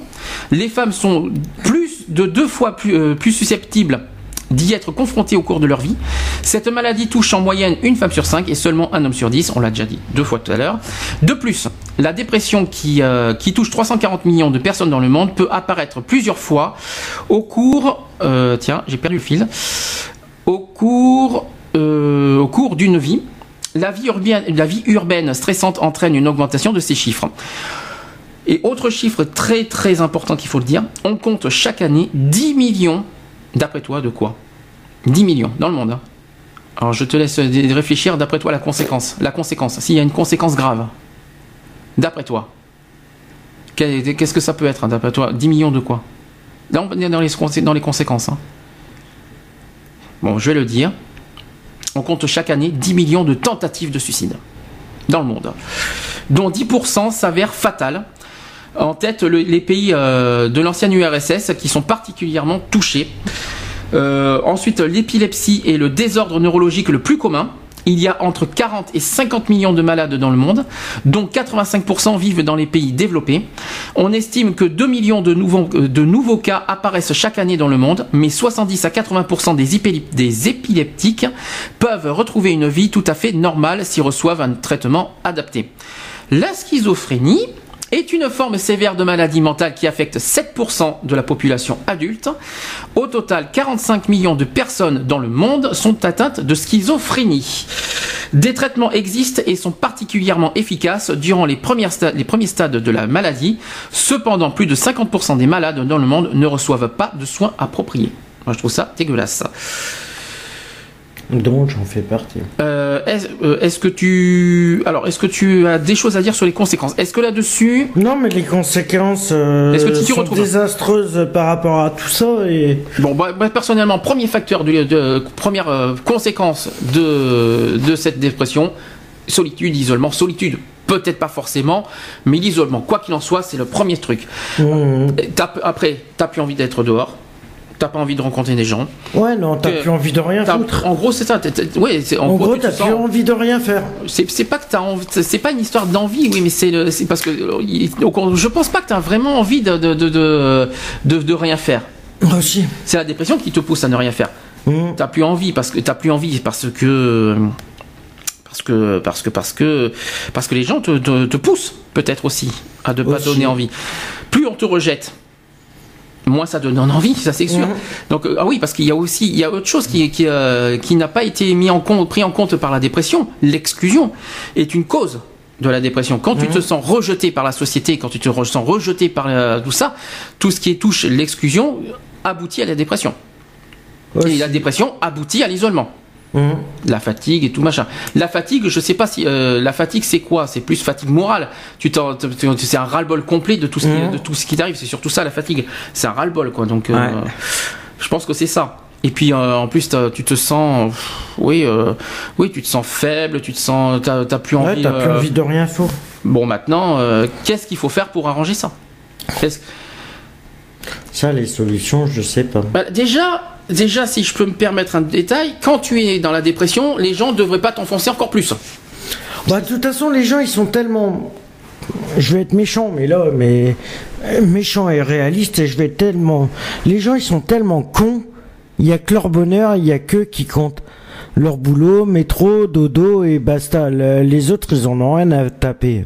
Pour moi, je me dis, quand, quand, vous, quand vous avez une personne qui se sent pas bien, qui est limite euh, dans les idées noires, qui se sent pas bien, ne l'enfoncez pas deux fois plus. Ça sert à rien. Le problème, c'est que quand. Euh, parce que. Non, parce qu'il y en a certains qui sont tellement Quand t'as une, ouais, quand t'as une personne qui est dépressive automatiquement et qui envoie des textos pour lui dire machin, euh, Bah, je vais pas bien, machin, machin, les gens, les gens ils disent oh c'est rien, ça va lui passer, C'est un coup de, ça va, c'est un coup de fatigue aujourd'hui, il a tellement, il a dû peut-être trop bosser ou faire un truc, ça va lui passer. Hum. Mais quand ça, ça revient une semaine, voire 15 jours après, ils se disent non, mais c'est rien, c'est une semaine, c'est rien, c'est, il a dû apprendre, euh, voilà. Et, mais les gens, ils, ils font pas gaffe. Mais le jour où il est trop tard, par contre, là, ils se disent merde, si j'avais su. Tu parles. Est-ce que euh, au, au dernier moment, ou je suis, je suis pas sûr à 100%, mais bon. Donc, je pense que, à mon exemple. avis, le jour Alors, où ils s'aperçoivent que la personne n'est plus là, ils se disent que, voilà. Alors je vais, je vais, je vais pouvoir m'affirmer sur quelque chose parce que c'est pas, c'est pas un secret sur ce qui s'est passé sur Facebook parce que j'étais pas bien non plus. hein. ça arrive, comme j'ai dit, ça arrive à tout le monde. Euh, voilà, quand tu es dépressif, quand tu es au bord de la dépression grave, voilà, tu as envie de, de te suicider. Je le dis franchement. Tu fais, tu lances un appel au secours public. Tu dis voilà, j'en peux plus, c'est terminé pour moi. Au revoir, terminé. T'as certaines personnes qui te disent forcément ne fais pas ça, ça sert à rien. Mhm. Mais alors, t'as d'autres personnes, mais alors qui vont, qui vont trop loin, qui vont, et qui te donnent des conseils, mais à, dormir debout, qui te disent, oh mais la vie ne vaut pas d'être vécue. euh, tu sais, il y a pire que toi qui souffre dans le monde. Non mais franchement. euh, qu'est-ce que qu'est-ce que franchement on a besoin d'entendre en disant mais pourquoi t'es comme ça? Il y en a qui, qui arrêtent de te plaindre il y en a qui vivent pire dans le monde qu'est-ce que c'est que ce genre de truc? Les gens dans le monde est-ce qu'ils s'inquiètent pour moi? Non. Euh, c'est pas en plus euh, non seulement j'ai pas le droit d'être malade et en plus il faut que je m'inquiète en plus pour les autres comme si j'avais quelque chose à me reprocher là-dessus. Non mais franchement quand j'ai vu ça sur Facebook en commentaire en disant oui euh, euh, oui arrête de te plaindre il y a y y a plus malheureux que toi merde je leur dis parce que franchement, euh, je sais qu'il y a plus malheureux que moi. Je le sais, je suis pas non plus stupide. Mais alors, franchement, dire des trucs pareils pour réconforter, c'est grave. Tu es dans un trou noir et puis la personne t'enfonce encore plus en te culpabilisant. C'est quand même grave, quoi. Euh, et, et en plus, je vais être pire, un membre de la famille. Ah ouais, non, mais ça, on- Un membre de la famille Ah, qui se permet, sont- alors qu'en plus, en plus, un membre de la famille, des familles qui ne, qui ne, qui, qui, qui s'inquiètent même pas pour toi, qui, auxquelles on n'existe pas pendant des mois, et qui se permettent de me faire des réflexions et des leçons de morale sur Facebook, c'est ignoble, quoi. Donc déjà, euh, au lieu de me faire des leçons de morale, euh, quand eux ils ont vécu la même chose et qu'ils en avaient besoin, ils disent, ils se disent pas sur le moment, oui, il y a pire que moi. C'est pas vrai. Moi, je suis désolé. Ça m'étonnerait que la première chose que tu te dis, oui, il y a pire que moi, donc il faut que tu vives. Faut arrêter. C'est pas la première chose que tu te mets en tête. C'est un, euh, mais je trouve, je trouve ça vraiment blessant qu'un proche te dise un truc pareil. Quand, Ouais, tu, non, mais- quand tu cries à l'aide, la première chose à faire, c'est voilà, chose qui s'est passée. Et je remercie d'ailleurs ces personnes qui se reconnaîtront pour ce qu'ils ont fait, pour leurs gestes qu'ils ont fait ce soir-là. Euh, voilà, c'est la première chose à faire. Voilà, c'est t'as besoin d'aide, on est là. On, te, on fait tout pour te soutenir, se tenir moralement, pas faire le contraire. On, on te met pas, c'est pas. Par exemple, tu me dis, oui, je vais pas bien, je suis malade, je vais pas te dire bien fait, bien fait pour toi, vas-y, euh, te suicide-toi. Ça ne se fait pas. Je vais pas te dire, je vais pas te, euh, c'est pas parce qu'on est fâché que je vais te laisser pourrir, euh, que je vais te laisser morfondre sur toi-même. J'en sais pas, je sais pas comment t'expliquer, mais ça ne se fait pas Mhm. Et que ce soit un conflit familial ou tout ça, ben voilà, je, je suis désolé, ils ont pas à, ils ont pas à faire des trucs comme ça. Non, et, mais c'est ça le problème, c'est qu'ils. et surtout ils qu'ils sont, ils, ils Non, sont, mais là- ils sont plus, et en plus ils sont mal placés parce que sachant qu'en plus c'est, euh, on peut dire à titre personnel que voilà, les soucis familiaux sont des facteurs importants de, de- du mal-être. Et qu'après, il te permet, se permet de faire des, leçons de morale. Oh, mais tu sais, euh, mais tu sais qu'il y a plus malheureux que moi. Mais moi, je vis pire que toi. Non, mais oh, il faut arrêter, quoi. Parce qu'il y en a qui, se permettent de dire, oui, je vis pire que toi. Mais je, ils vivent pire que moi, mais je le conçois. Mais chacun a une, chacun a une réaction différente. Voilà, tout, euh, tout le monde n'a pas la même sensibilité, tout le monde n'a pas la même personnalité, tout le monde n'a pas la même, euh, je sais pas comment expliquer. Il faut arrêter de se dire que tout le monde est, quelqu'un arrive, euh, quelqu'un est pire, vit pire que soi, mais arrive mieux à gérer aussi pour s'en sortir. Il y en a d'autres qui n'arrivent pas à le gérer, qui n'arrivent pas du tout. Et donc il faut arrêter de se comparer. Il faut pas se comparer en disant moi je vis pire que toi, ou les autres vivent pire que toi. Chacun n'a pas la même fonction et la même. Euh, la même euh, gestion de, ce, de, de, son, de sa maladie. On n'a on pas la même façon de, gérer. Voilà. Euh, Il y a quand même des- certains trucs. Il y a de l'alimentation contre la dépression. Je sais pas si tu étais au courant. Est-ce que, est-ce que tu savais euh, quel genre d'alimentation peuvent aider euh, la- euh, voilà, contre la dépression? Non. Il y en a un sûr déjà de que Le chocolat, le chocolat bien sûr, euh, voilà. Et puis il y a même le café. J'ai été surpris quand j'ai eu ça. Euh, je vais en parler. Le café. Le café, eh ben, je vais en parler pourquoi? Parce que j'ai, oui, oui, euh, c'est reconnu. Je vais expliquer. Alors, ce que nous mangeons quand même a une influence directe sur notre morale. Et de nombreux aliments permettraient ainsi de prévenir l'apparition de la dépression. Donc, oméga 3, sucre ou même chocolat. Voici quelques idées de menus. Je vais, je vais en donner après. Ah, l'apparition de dépression. C'est ceux qui permettent la dépression. Peut-être, mais ça, peut- mais ça peut aussi euh, atténuer la dépression. Euh, Il y a certaines. Je vais en, je vais en parler. Ah bon? Parce qu'en fait, la nourriture influence notre humeur. Ça, je sais pas si tout le monde le savait. Et inversement, la faim rend les gens irritables. Ah bon? Bah bah oui. Et on se console parfois en mangeant. Ça c'est vrai. Et grâce aux recherches scientifiques, on en sait un peu plus sur les relations qui existent euh, entre l'alimentation et l'équilibre émotionnel. Alors, commençons par le chocolat. Le plus évident. Le chocolat, c'est souvent le remède spontané quand ça ne va pas, quand on se sent déprimé. Pas étonnant, ses vertus ne viendraient pas euh, des substances qu'il contient, mais du fait que c'est délicieux. Le plaisir gourmand qu'il nous procure se traduit par l'augmentation de taux sanguins de bêta-endorphine, un opiacé euh, endogène. Il provoque une sécrétion accrue de, de sérotonine. Euh, je sais pas ce que c'est la sérotonine, mais en tout cas c'est Ouais, ça. c'est c'est également un, un neurotransmetteur aux vertus apaisantes. Dommage qu'il soit si calorique par contre. Il faut pas Mhm. oublier qu'un chocolat c'est quand même calorique. C'est quand même 500 kilocalories pour 100 grammes. Et le problème est. euh, Et c'est riche en graisse. Et pour ceux qui sont allergiques au chocolat, ils font quoi? Ah bah alors il y a d'autres astuces que le chocolat, c'est ça qui est bien. Euh, justement. Euh, et oui, par contre, oublie- n'oubliez pas que le chocolat est très riche en graisse. Il y a 28 à 30 hein, quand même, Ouais. de graisse. hein. Euh, conseil également pour le chocolat, ne limitez les dé- pour limiter les dégâts, choisissez de préférence un chocolat noir noir. Pas, euh, non, non, c'est pas euh, noir noir. En mini tablette, moins sucré quand même. Il sature plus vite les papilles et on peut s'arrêter plus facilement à temps. Donc voilà, un gros conseil prenez du chocolat noir. Noir, noir. Il est noir. un petit peu d'humour. Euh, concernant le café, alors. Ça paraît surprenant parce que le café est un excitant pourtant. Euh, le café est indispensable à certains le matin pour démarrer, à midi pour repartir après le déjeuner. Logique puisque sa caféine exerce une activité excitante sur les cellules euh, cérébrales. Ça réveille et stimule et facilite la digestion aussi. Ouais, ça oui. Mais pris en, en excès, le café énerve et peut gêner le sommeil et donc la bonne récupération nerveuse. Donc ça, c'est- c'est c'est un conseil, mais à la fois faut faire très attention au niveau Ouais, nerveux. c'est à double. Alors je précise que pour ceux qui ont des maladies de nerfs, ne prenez pas de café. C'est un double tranchant. Je vous le dis à connaissance de cause, ne prenez pas de café, c'est une horreur. Euh, le thé, euh, le thé non Même plus. le thé, c'est pareil. Le thé, c'est un excitant. Euh, donc- les infusions aussi, ça devient. alors justement les infusions, on n'en a pas parlé euh, au niveau traitement euh, que je recommande énormément. Prenez des infusions. euh, Je vous donnerai une- petite astuce tout à l'heure lequel il faudrait prendre parce que c'est ça marche du tonnerre. Ben, L'infusion du Maroc. On en parlera après de celui-là. Le sucre. Alors le sucre. Euh, les glucides apportent le carburant dont le cerveau a besoin pour bien fonctionner. Lorsque la glycémie baisse, l'humeur se dégrade souvent. Mais consommer des barres, des barres sucrées, par exemple énergétiques ou des boissons riches en glucides, peuvent avoir des effets inverses de ceux que l'on recherche. Cela risque de provoquer des fluctuations brutales du taux de sucre dans le sang et d'entraîner fatigue et somnolence. Donc prenez du sucre, mais pas trop. En gros, soyez très très. Ouais, En gros, les conseils qu'ils donnent, en fin de compte, c'est. C'est bon pour le cerveau, mais pas bon pour euh, le reste, quoi.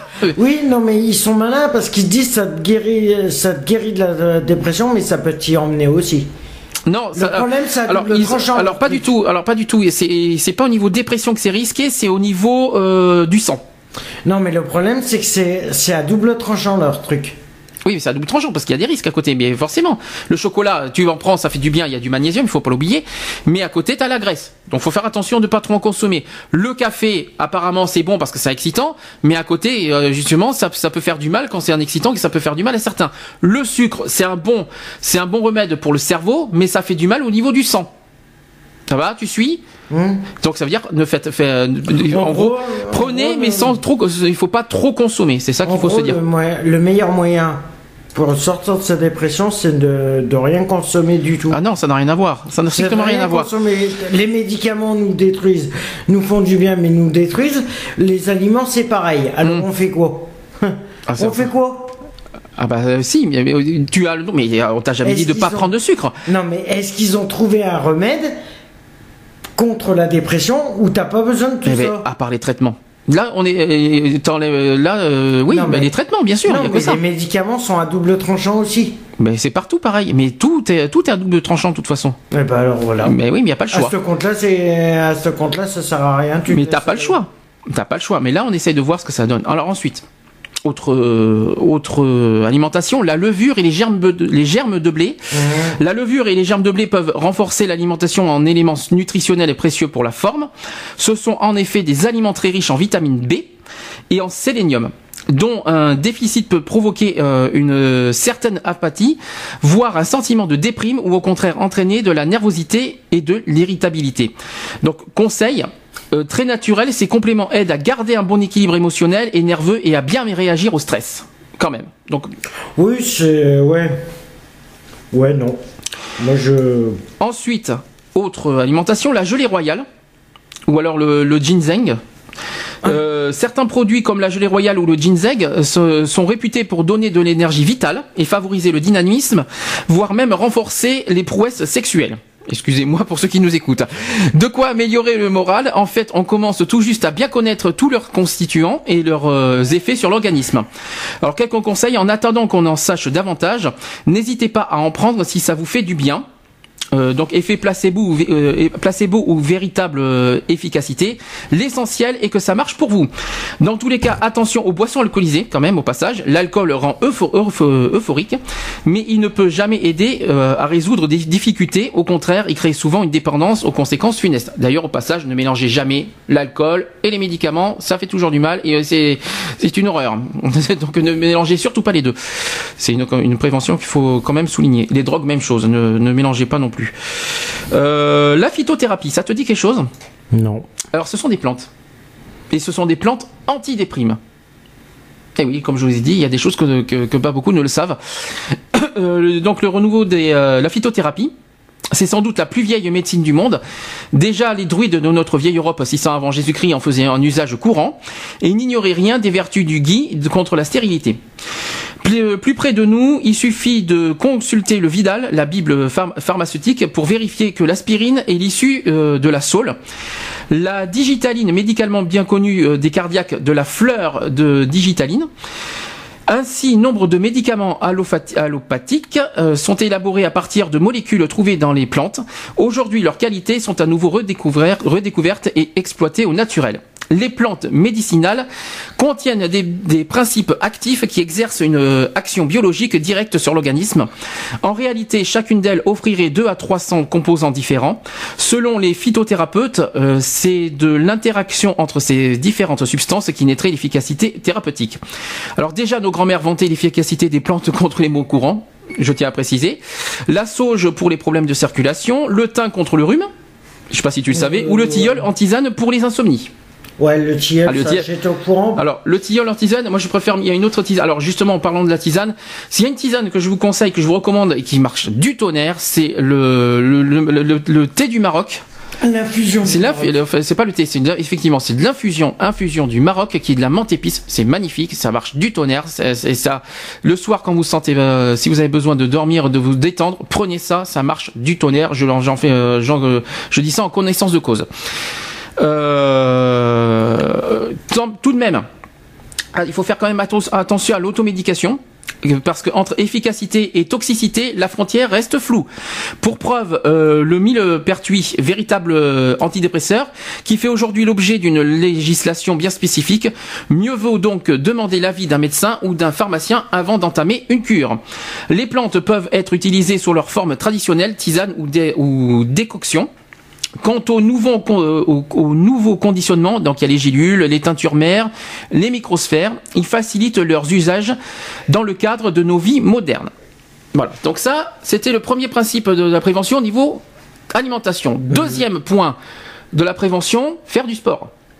Bien sûr, logique, mais bon, ça- quand physiquement tu peux pas faire du sport, tu fais comment Donc ceux qui peuvent faire du sport, ceux qui ont les moyens physiques de faire du sport, faites-en. Euh, c'est d'ailleurs une bonne habitude contre la dépression, parce que pour chasser la dépression, il faut adopter un mode de vie actif et de bonnes habitudes. Donc faut-il se mettre au sport? Question.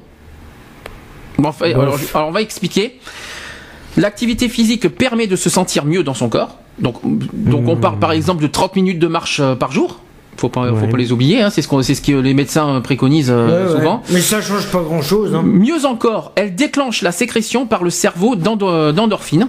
Ces substances naturelles cousines de la morphine chassent les tensions et douleurs et provoquent une sensation d'euphorie et qui se prolonge après l'effort.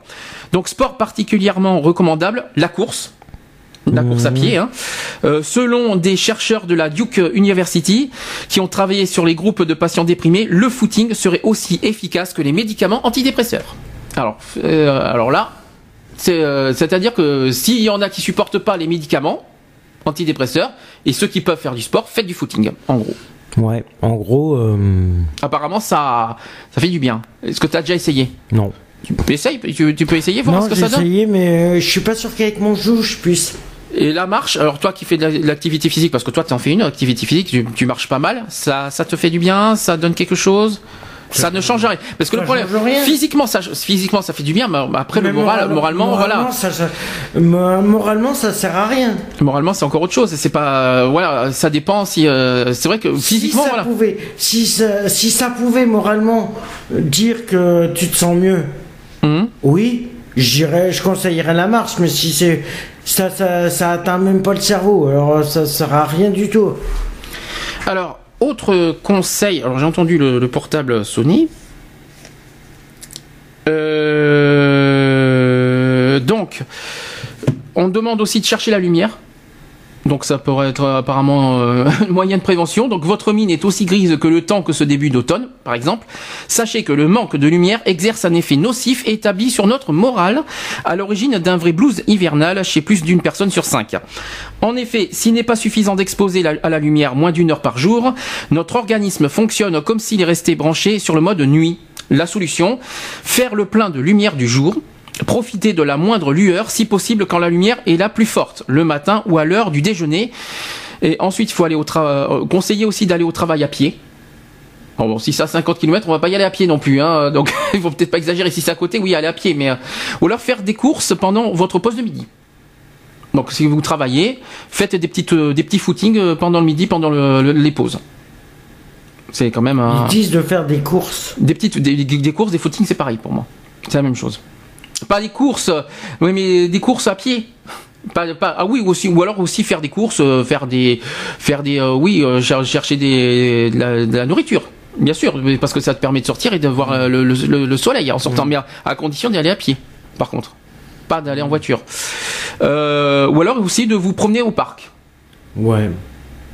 Quand il pleut, hein, euh, n'y allez pas. Mais euh, quand, si jamais il y a un grand soleil eh ben, et que vous avez un parc pas loin, euh, allez-y, il n'y a pas de souci.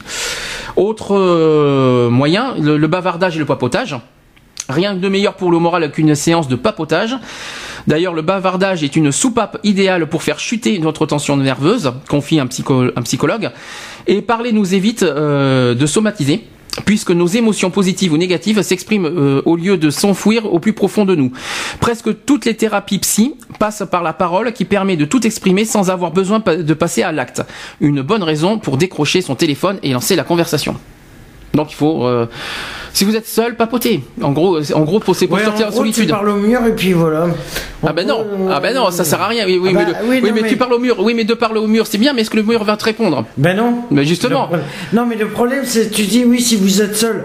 Non, mais si vous êtes seul, il y a le téléphone qui existe, les téléphones Ouais. portables. Mais les- tu sais, quand t'es en pleine déprime, Internet. le téléphone, t'as pas vraiment envie. Internet, il y a MSN, il y a tout ce que tu veux, il y, a des, il y a des moyens pour parler avec des gens.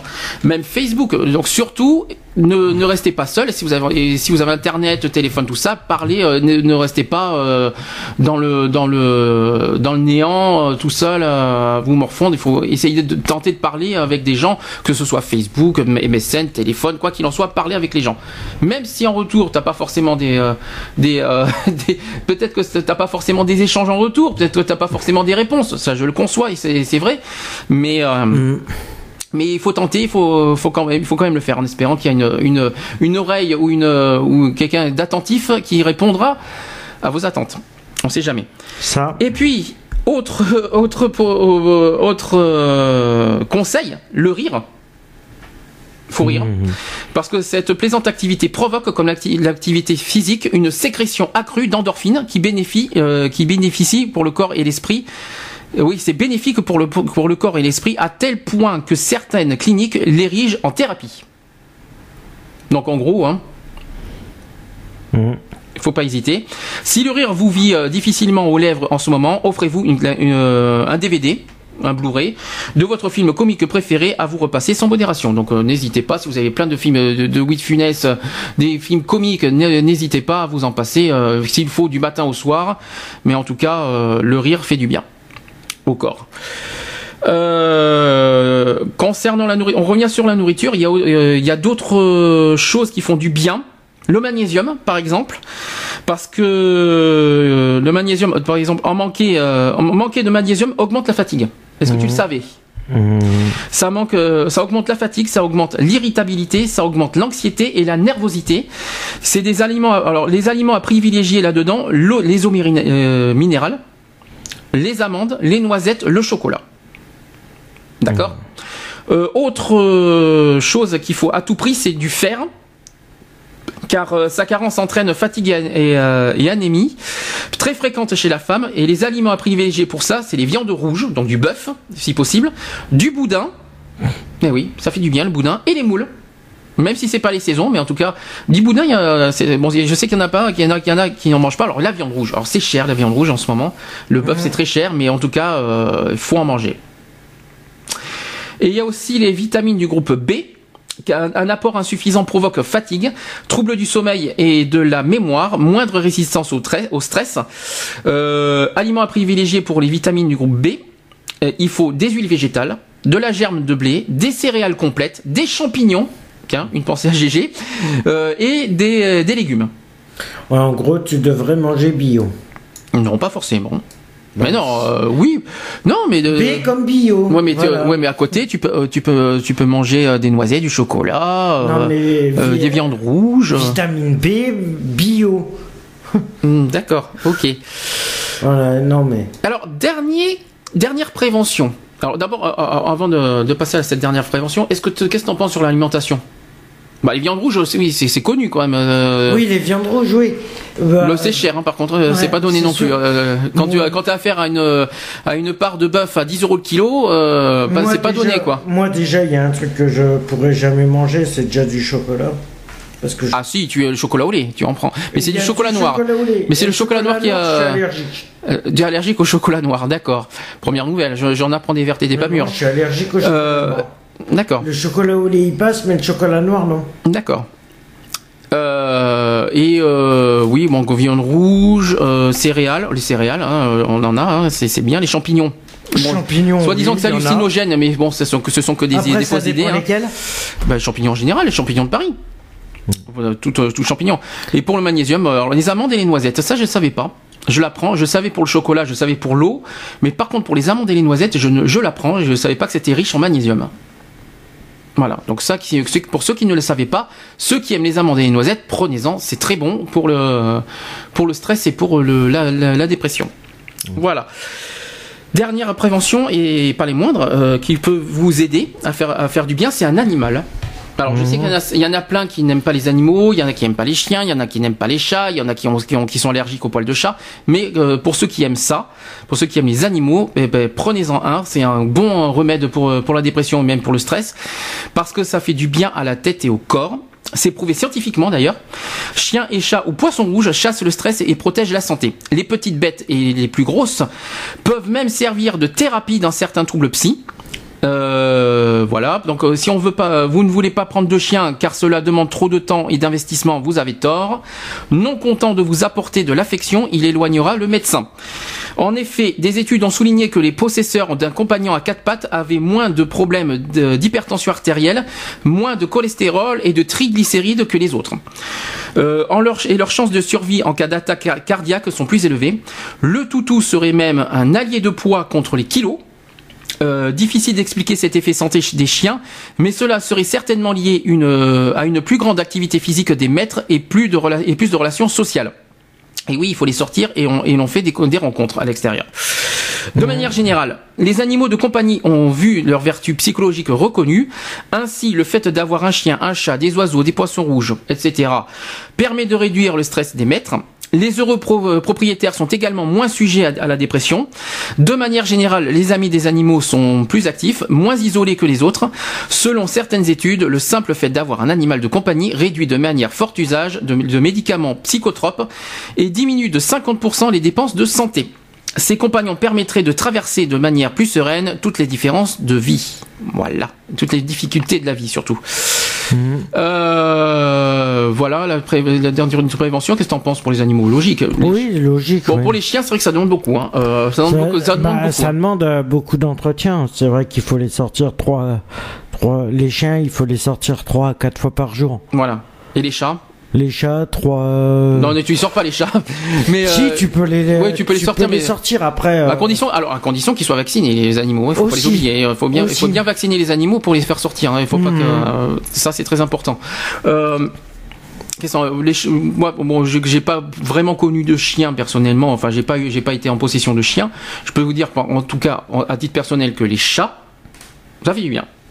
Ça fait du bien d'avoir un chat qui te ronronne, qui te, qui te détend, t'entends comme ça dans, aux oreilles, qui te, qui te, tu, quand tu entends ça, ça fait du bien. mhm. Je sais pas ce que toi tu en penses, tu en penses euh, Si, des- si, les deux petits chats. Alors, Ouais. est-ce que ça te fait du bien? Est-ce que ça te change? Ouais, si. Allô, allô?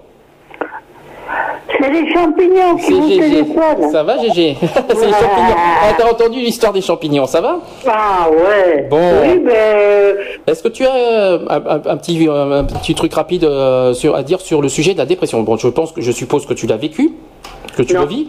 Non, tu l'as jamais Non. vécu Jamais. non. Non. Euh, Est-ce que ça te, ça te parle pas? Ça te, des- t'as connu peut-être des gens qui ont vécu ça? Oh oui. Et donc, euh, est-ce que t'as, est-ce que, tiens, si t'as des, si t'as affaire à quelqu'un qui déprime, quel est ton premier réflexe? Es dépressif Le premier réflexe que tu aurais quand tu as face à quelqu'un qui déprime, qu'est-ce que tu ferais? Ah, alors là, je sais pas. J'ai jamais été face à quelqu'un qui déprimait vraiment. Jamais. Non. D'accord. Mais À si, j'avais une copine, oui. une fois, elle n'arrêtait pas de dire Oh, j'en ai marre, je veux me suicider. Oh. Ah ben, ça en Eh fait ben, partie, ça. Au 15e étage de mon bâtiment, puis je dis Saute, si tu veux, je t'aide. Ben, justement, Elle ça en me dit, mais qu'est-ce que tu fais là? Ben, Je dis, t'arrêtes pas de dire que tu veux te suicider, vas-y. Et je dis, je te pousserai un peu et on verra. Et ben du coup, euh, j'ai plus entendu parler de quoi que ce soit. D'accord. Ça l'a refroidi.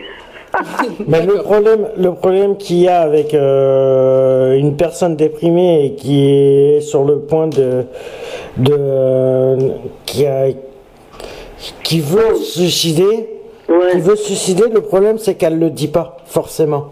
Alors dans ce Ah cas, oui, mais là, elle n'arrêtait pas. alors, dans ce Ouais, cas- c'est qu'elle a- qu'elle passerait jamais à l'acte. Dans ce cas, je vais, je vais poser la question différemment parce que tu parles du suicide. Alors, si tu as affaire à quelqu'un qui a, qui a envie de se suicider, tu fais quoi? Mais je sais pas, je suis jamais tombé dessus. Ah, Même euh, quelqu'un qui a envie de suicider, t'es sûr? Non, Ah. ah, oui, sûr et certain. Ah, À part moi, mais bon, Ah, moi, donc t'as quand même vécu.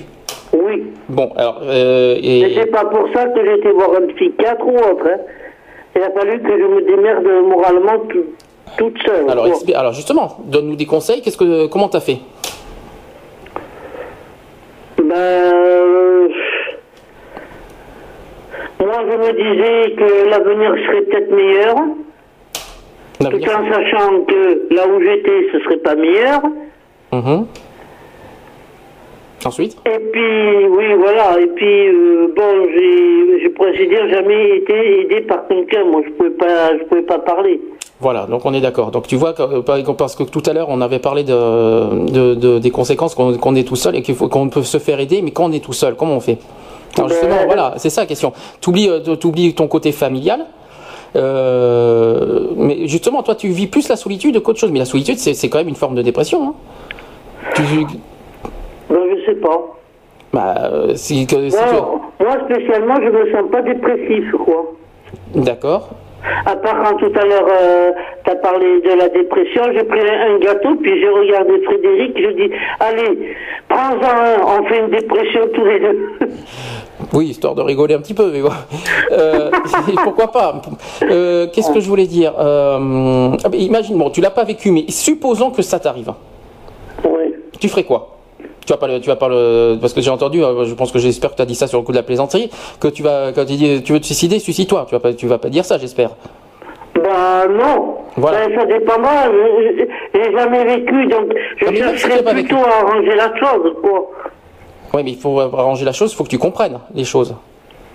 Il faut que tu comprennes savoir ce qui se passe. Ouais, mais bon, plus ou moins, euh, moi quand j'étais jeune, j'étais dépressif. Je, je comprends très bien les gens.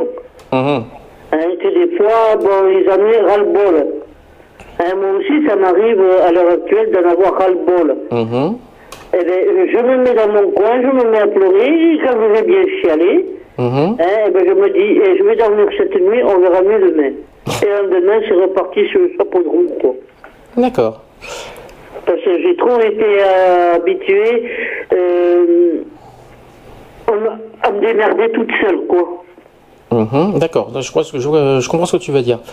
Voilà. Et donc, euh, ouais, ce qui est embêtant, c'est que si non, parce que je pensais justement, je pensais que, que, t'avais- que tu vivrais cette dépression par rapport à la, à la ville où tu es, que tu te sens isolé, que tu as du mal à Oui. sortir, même si tu as une voiture, maintenant qu'il y a une voiture, euh, voilà, même si ça t'aide à sortir.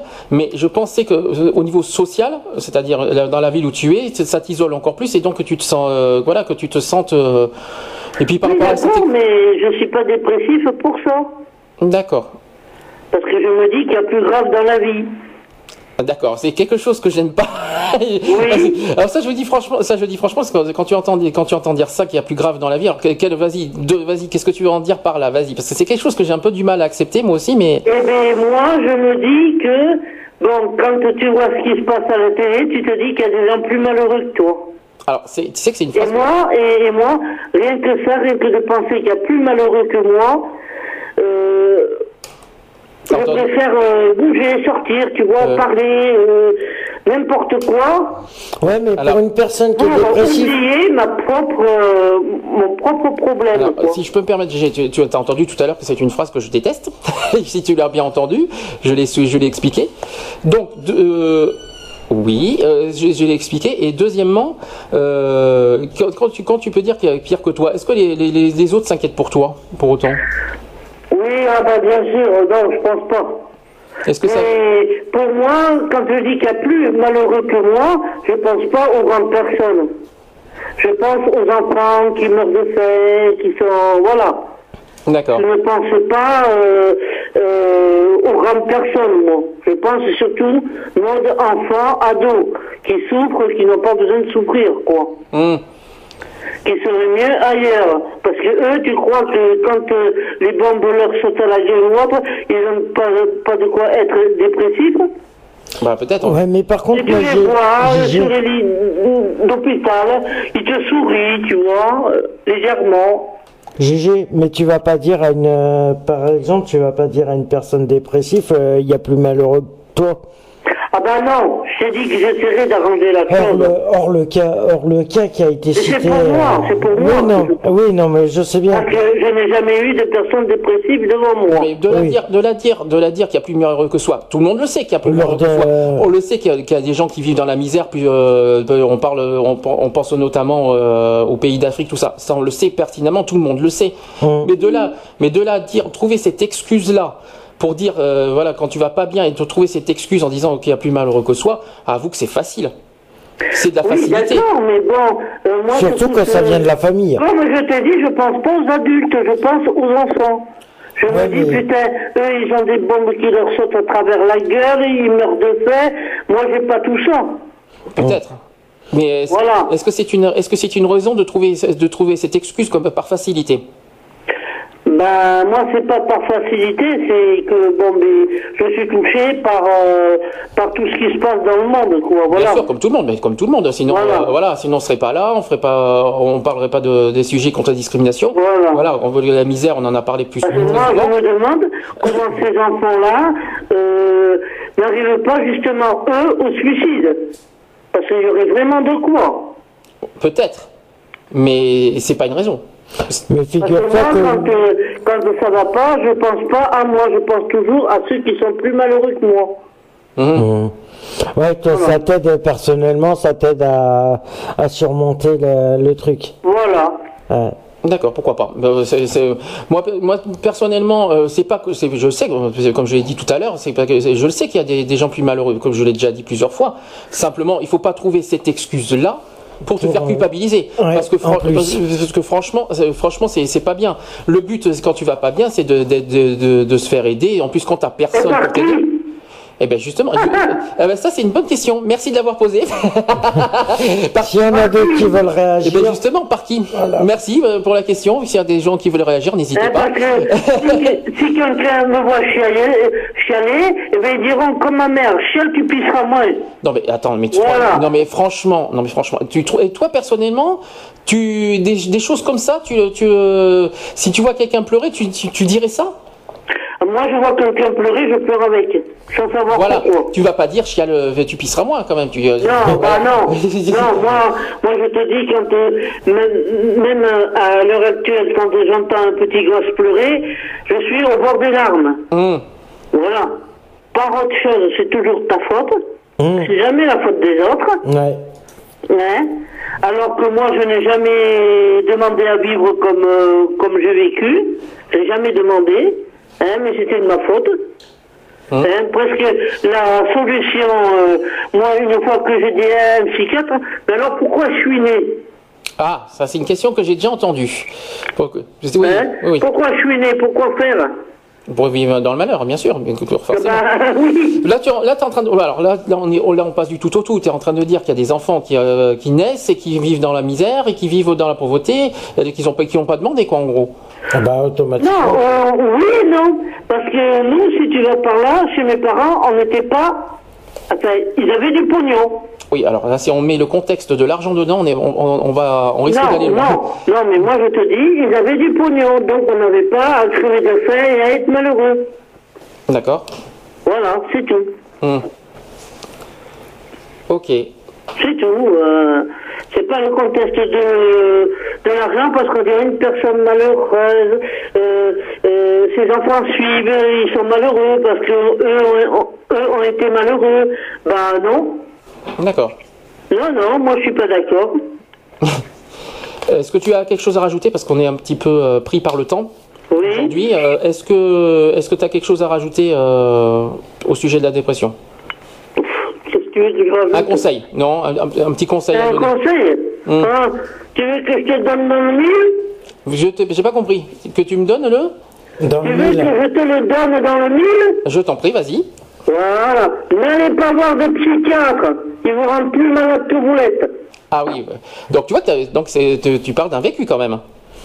Ah oui. D'accord. Oui. Je dis ça en connaissance de cause, comme moi j'ai dit tout à l'heure. D'accord. Donc euh, les psys, pour toi, ça, ça, ça ne, ça n'apporte rien. Oui, peut-être au début ça t'arrange, mais finalement tu arrives à ce que tu veux à la fin. D'accord. Donc pour moi, ça sert à rien. D'accord. Voilà. Très bien. Ben écoute, euh, c'est très bien. Euh, autre conseil à part les psys? Oh ben, je sais pas moi. euh, Des fois tu crois avoir des amis, tu te confies, puis finalement ça en est pas. Donc tu sais, le conseil, euh, bon moi je suis là, je suis toute seule, eh ben je me débrouille. hein. Hum. Mais bon, tout le monde n'a peut-être pas la force de se débrouiller tout seul. Retrouvez nos vidéos et nos podcasts Sur www.equality-podcast.fr